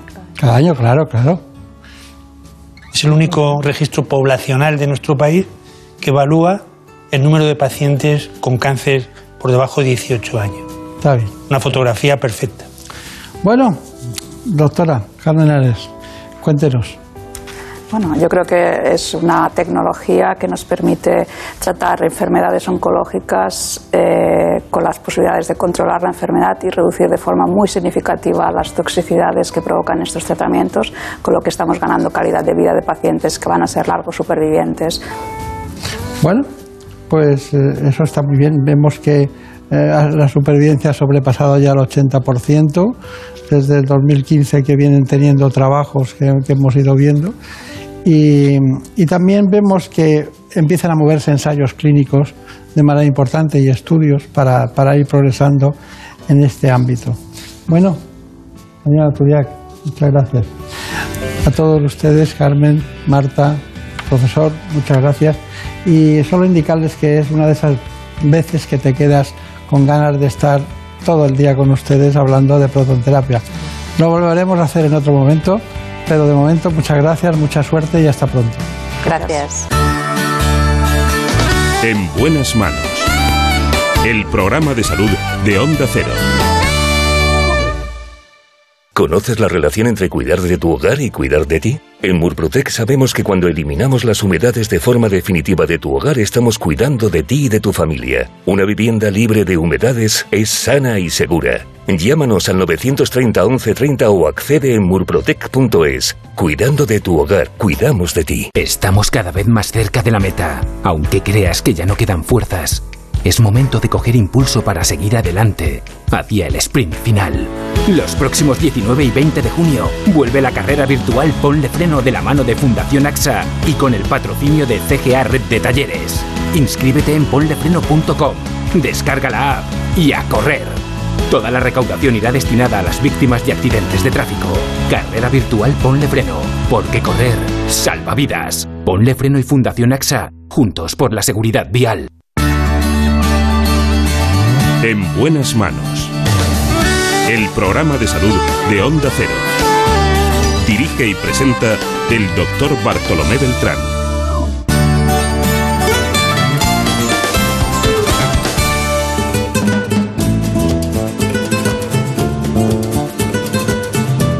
Ha llegado el momento de conocer lo que publican nuestros compañeros de La Razón en ese suplemento de A tu Salud.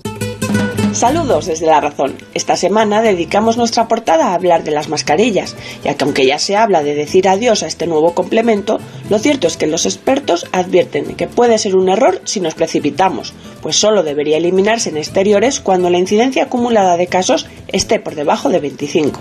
Y con la llegada del buen tiempo y del calor, contamos por qué sí hay que aplicar protector solar al llevar mascarilla, ya que ninguna nos protege frente a los rayos solares. Además, se ha demostrado que la obesidad es un factor de riesgo frente a la COVID-19, por eso resulta imprescindible intentar perder kilos. Y en nuestra sección de alimentación hablamos de la carne de cerdo, ya que existe una falsa creencia de que es muy grasa, pero los expertos nos aseguran que si se opta por cortes magros puede tomarse hasta cuatro veces a la semana.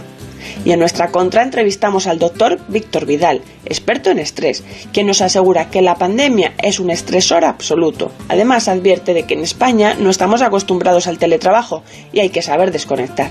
Pero como siempre, estos son solo algunos de los contenidos. Encontrarán más información en las páginas del suplemento a tu salud y durante toda la semana en nuestra web www.larazón.es barra salud. Sin más, que pasen una feliz semana y cuídense.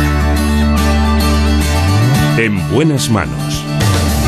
El programa de salud de Onda Cero. Dirige y presenta el doctor Bartolomé Beltrán.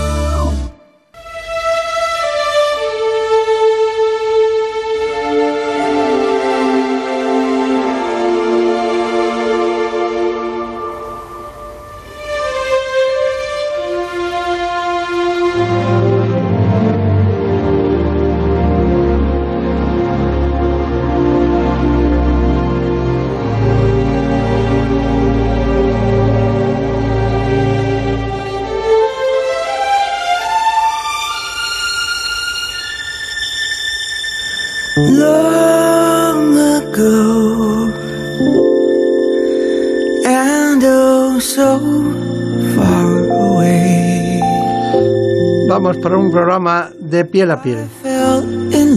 La dermatología. El órgano más extenso del cuerpo humano. Vamos a repasar las patologías más frecuentes de la dermatología. Lo vamos a hacer con el presidente de la Academia Española de Dermatología y Venerología.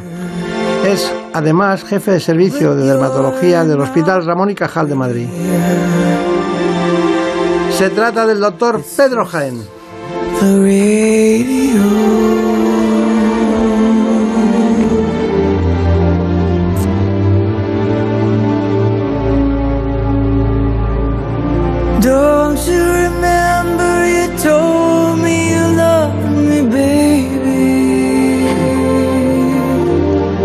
Introducimos en el mundo de la dermatología, en primer lugar, con un informe que coordina los aspectos que nosotros queremos tratar hoy en este espacio.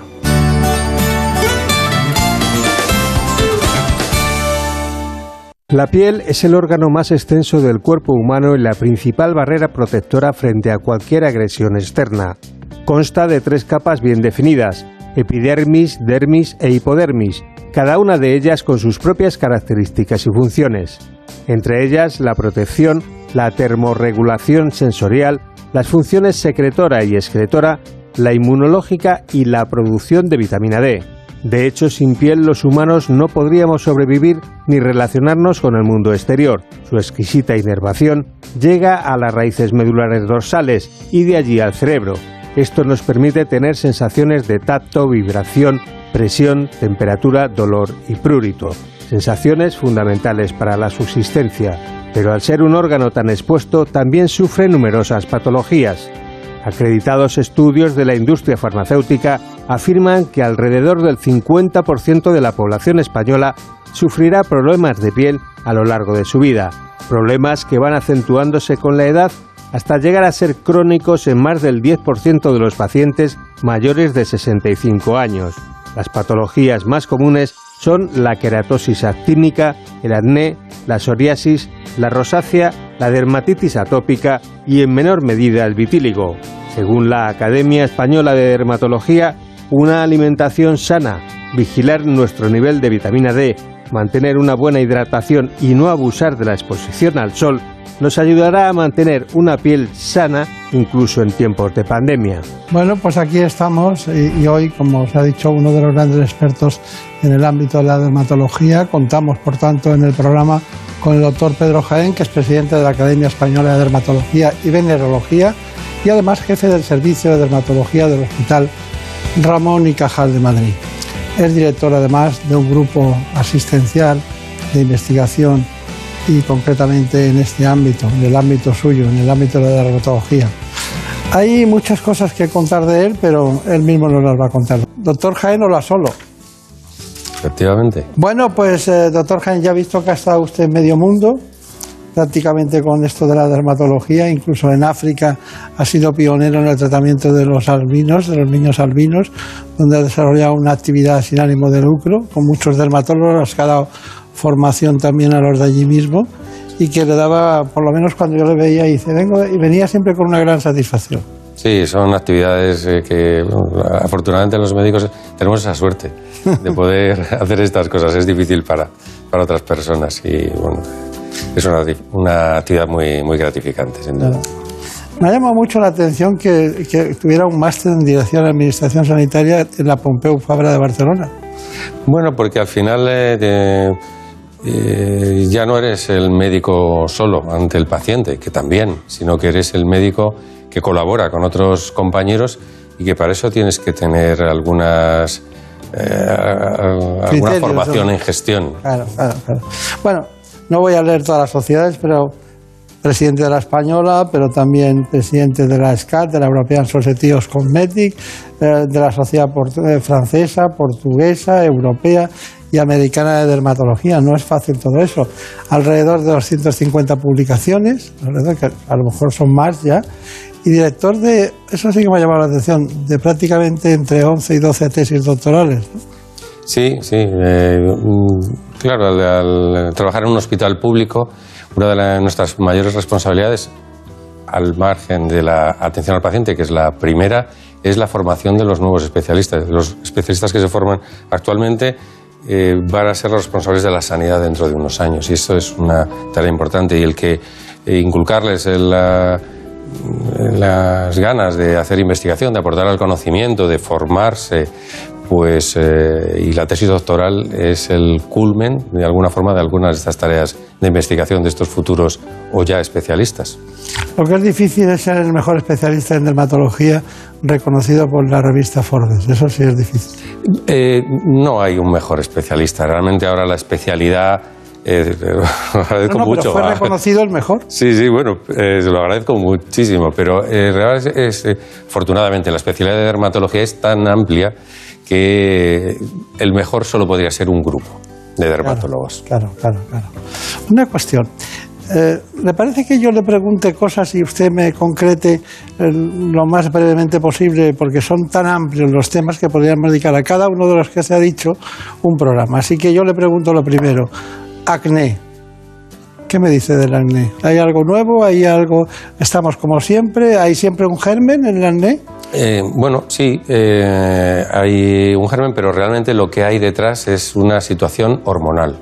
El acné es ver si la situación hormonal es la, normal en una adolescente o es algo patológico, porque detrás puede haber algún trastorno como unos ovarios poliquísticos en el caso de la mujer u otros trastornos. Y en cuanto a la terapia es muy variada y muy eficaz.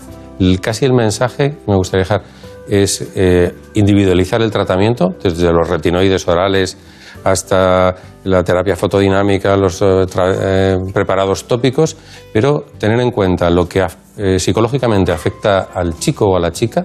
El acné es un motivo de depresión e incluso de suicidio eh, en adolescentes. Es algo que hay que tomarlo con seriedad. Y también preocuparnos por las cicatrices del futuro, eso que le va a quedar al paciente para toda la vida. Y entonces tratar las lesiones activas, prevenir las cicatrices y cuando aparecen las cicatrices tratarlas, desde luego es el- son las tres cosas que tenemos que hacer. Sigue siendo un gran motivo de consulta, ¿no? Sí, es un motivo quizá de los más importantes. Yo cuando hablo a colegas, alumnos, les digo, mira, yo gracias al acné, eh, pues eh, me he mantenido dentro de la, Claro. de la, De- la la especialidad. Bueno, hay muchas cosas más, Bueno, sí, mí. algunas cosas más, pero efectivamente es un motivo de consulta que no es menor y que le debemos dar mucha importancia. Rosácea. La rosácea del paciente a veces no sabe que tiene una rosácea y lo que encuentra es que tiene una piel intolerante, sensible, roja y no sabe qué es lo que tiene y el diagnóstico se lo da el dermatólogo. Y frente a la rosácea pues mm, tenemos terapias muy efectivas. Eh, tratar las bacterias o los eh, parásitos que la provocan, la situación inmunológica especial e incluso las consecuencias eh, el enrojecimiento, pues ya sean fármacos tópicos, orales y la- el láser y la luz pulsada son tratamientos muy efectivos. Yo veo que está haciendo un esfuerzo para decir muchas cosas en poco tiempo. Yo soy muy obediente, ¿Cómo doctor? Beltrán. A ver, vitíligo. Eh, vitíligo eh, es una enfermedad muy difícil y es una enfermedad que afecta mucho a los pacientes que la padecen, sobre todo cuando los pacientes son morenos, incluso eh, es una enfermedad muy importante en la India. Eh, eh, si una persona tiene la piel clarita no se nota tanto la mancha blanca, pero que la persona que tiene la piel morena se nota mucho. Y hay algunas zonas del cuerpo muy resistentes al tratamiento. Los tratamientos se basan en productos tópicos u orales encaminados a modular el sistema inmune, que es una de las orígenes en- del vitíligo, un trastorno del sistema inmune.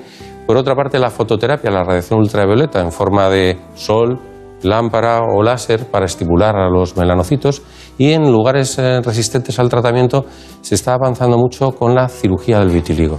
Se toma mm, piel, melanocitos de una zona que la conserva y se emulsionan, por así decirlo, y se trasplantan a otra zona donde no los recibe. Esto es eh, importante eh, en el tratamiento de, de lesiones muy resistentes y con ubicaciones muy estables du- durante tiempo. Pero esto no lo estudió usted cuando hacía la carrera, ¿eh? No, no, esto efectivamente es más reciente. Es de sí. estudiar después, que es la Sí, labor sí, diaria.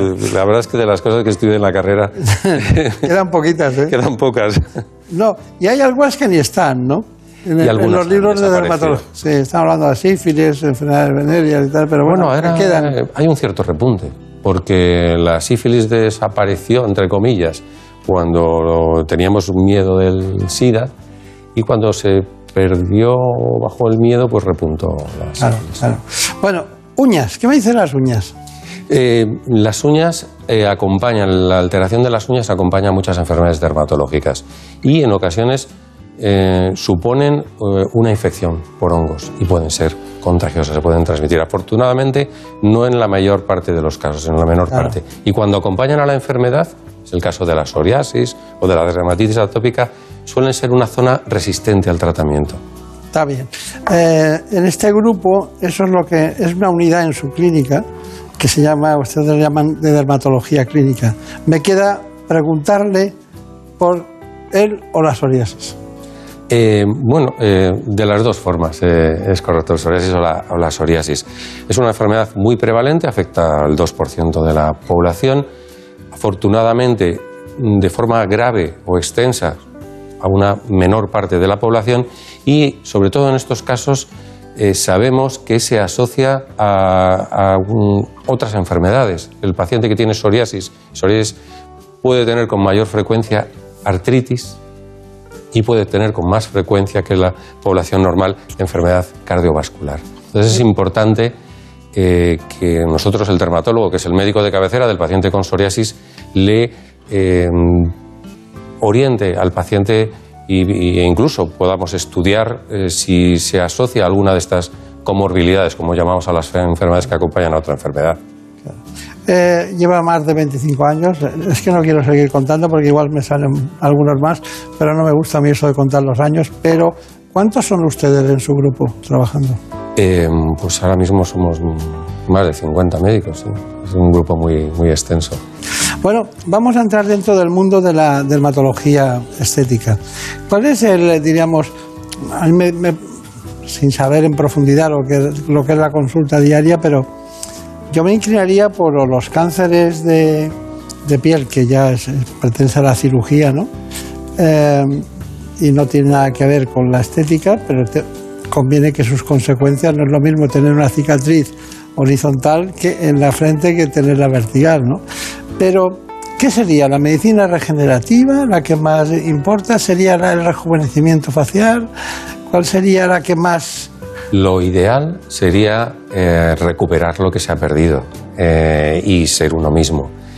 Eh, eso tiene sus limitaciones, no podemos conseguirlo. La medicina regenerativa trata de esto, aprovechar algunos componentes de nuestro propio organismo o estimularlos indirectamente para que fabriquen esos componentes que se han estropeado, ya sea el dermis, sea la epidermis, y actualmente lo hacemos, eh, utilizamos pues, las células madre que contiene la grasa de los pacientes, la del parículo adiposo, las, eh, estimulamos las células madre que, que tenemos en la piel con distintos mecanismos eh, para que actúen sobre la piel o con el, factores de crecimiento que podemos extraer del propio plasma, de la propia sangre de los pacientes, podemos estimular también otros compartimentos celulares de nuestro organismo para que fabriquen los componentes que perdemos, colágeno, la elastina, etcétera. Y esto tiene un efecto estético muy, muy beneficioso. ¿Y el rejuvenecimiento de manos se puede conseguir?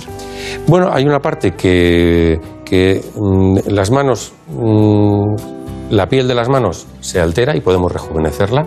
Estos procedimientos, también eh, las alteraciones de la pigmentación pues, con- dispositivos láser y el aumento de la, eh, provocar un aumento de los tejidos blandos. Con el tiempo las manos se adelgazan.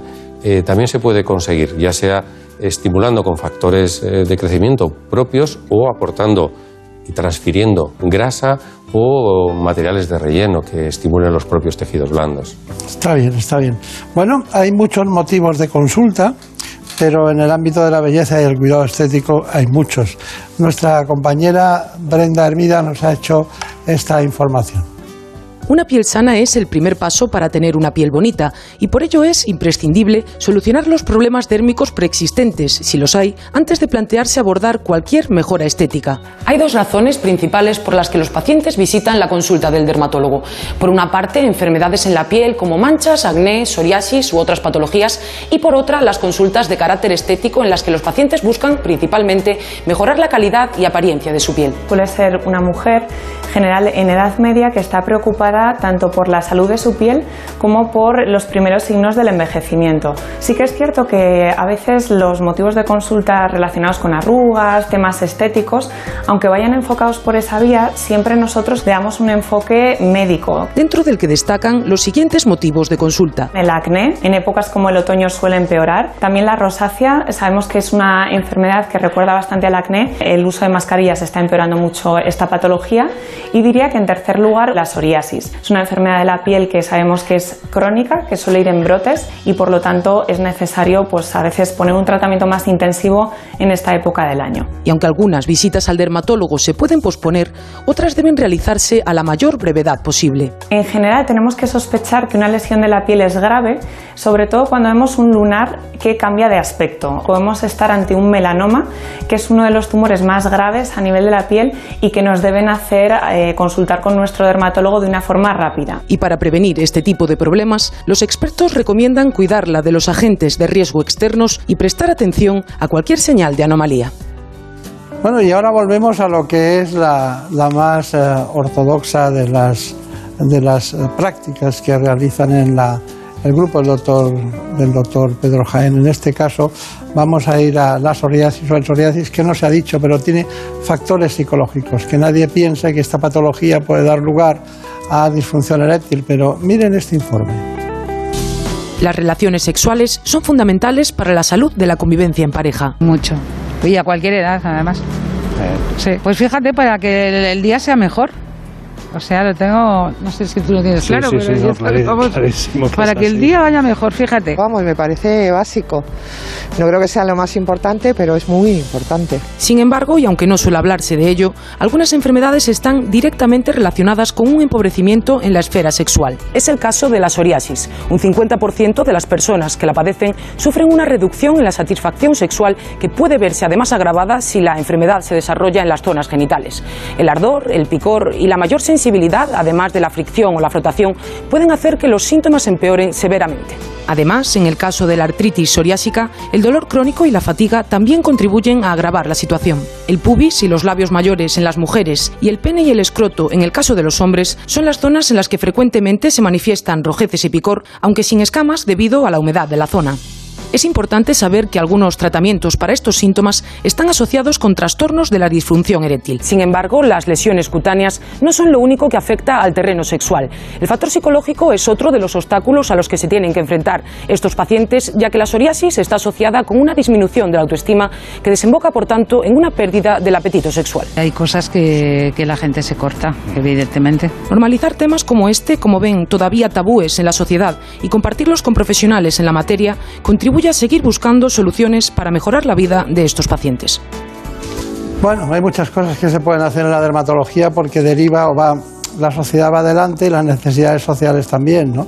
Tenemos mucha información, había una de tatuajes, pero nos importa más qué preguntan ustedes desde fuera. Marina Turiak. Es relacionado con la psoriasis, doctor. ¿Son los fármacos biológicos la esperanza para los pacientes que la sufren? En este momento eh, son la, la solución para los pacientes con psoriasis más grave, sin duda. Y eh, posiblemente en el futuro sea la solución para cada vez mayor número de pacientes, aunque su psoriasis no sea tan grave, porque los eh, efectos secundarios que todos los medicamentos tienen cada vez son menores y el, eh, el efecto, la eficacia cada vez es mayor. Se administran em, cada cierto número de días o semanas y el paciente puede permanecer limpio eh, en un gran número de casos. Eh, pero no debemos olvidar el resto de los tratamientos que también son muy efectivos. Los tratamientos tópicos, la fototerapia con radiación ultravioleta selectiva para los pacientes con psoriasis y algunos fármacos clásicos que todavía tienen interés para el tratamiento de esta enfermedad. Muy bien. Hay una, hay una, un tema que es, apasionante y da mucho miedo al principio a los pacientes, que es la cirugía de Mohs, que es un, tipo de cirugía que aparte de ser de intentar buscar la profundidad de, la, de lo que es eh, un cáncer, ¿no? que a veces, eh, como la, diríamos, como la- las raíces de un, de un árbol, hay que ir a buscarlo y luego hacerlo también que no parezca que haya pasado nada. Cuénteme, ¿en qué consiste la cirugía de Mohs? Pues la cirugía de Mohs la utilizamos para el tratamiento de los carcinomas, que es el cáncer más eh, de piel, que es el cáncer más frecuente de todos los cánceres que tiene la persona. Y nos permite de forma muy eh, precisa, microscópica, el, eh, eh, controlar la curación prácticamente al 100% de todos los cánceres que tienen una indicación quirúrgica, con la menor pérdida de tejido sano. Es una cirugía de una gran precisión y una altísima tasa de curación. Está bien. Bueno, eh, bueno, pues ya saben, podríamos estar aquí toda la vida hablando de dermatología, como ocurre cada día. Tengo aquí datos que indican que prácticamente más de 74.000 personas en España desarrollan cáncer cutáneo o también no melanoma y también vemos datos de 700.000 pacientes vistos en España cada año, ¿no? por, por los- el conjunto de sus compañeros que representan la sociedad. ¿Me da, alguna conclusión que podamos decir que es muy difícil combinarlas todas, pero algo que pueda decir a todo el mundo? Bueno, eh, tenemos una ventaja con los problemas de piel, es que eh, se ven.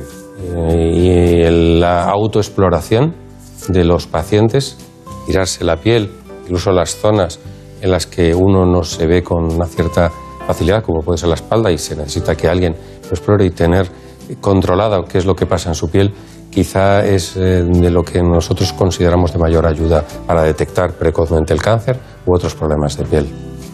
Está bien, bueno, ha sido un placer, es imposible en, en un día que pasen todos los especialistas, pero sí le quiero recordar el origen, ¿no? En el 12 de octubre el doctor Luis Iglesias, de jefe de servicio, Así que es. también fue presidente como usted de la sociedad, ¿no? Así es. Así que bueno, mucha suerte y que bueno, que no pase nunca nada, que todo vaya bien. Muchas gracias. En buenas manos. Por un beso tuyo, contigo me voy. No me lo pregunto, contigo me voy. Que se me fue del alma, contigo me voy.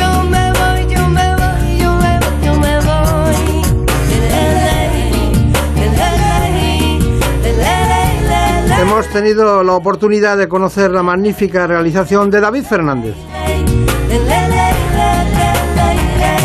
Por un beso tuyo me quedé en silencio cuando sin remedio te sentí besar. Por un beso tuyo el amor a duelo y perdiendo el miedo se dejó llevar. Y siempre de guardia en la producción, Marta López Llorente. Y tu boca loca me quiso engañar.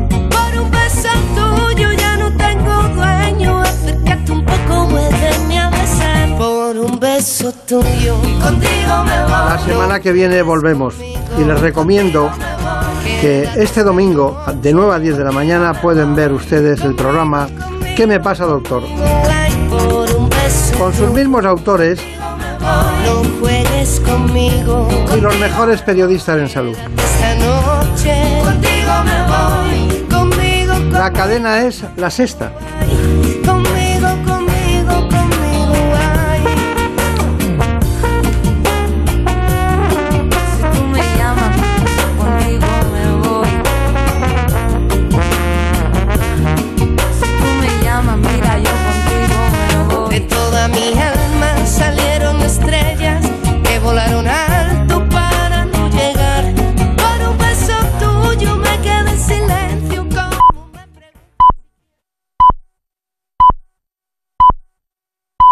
Son las 6, las 5 en Canarias.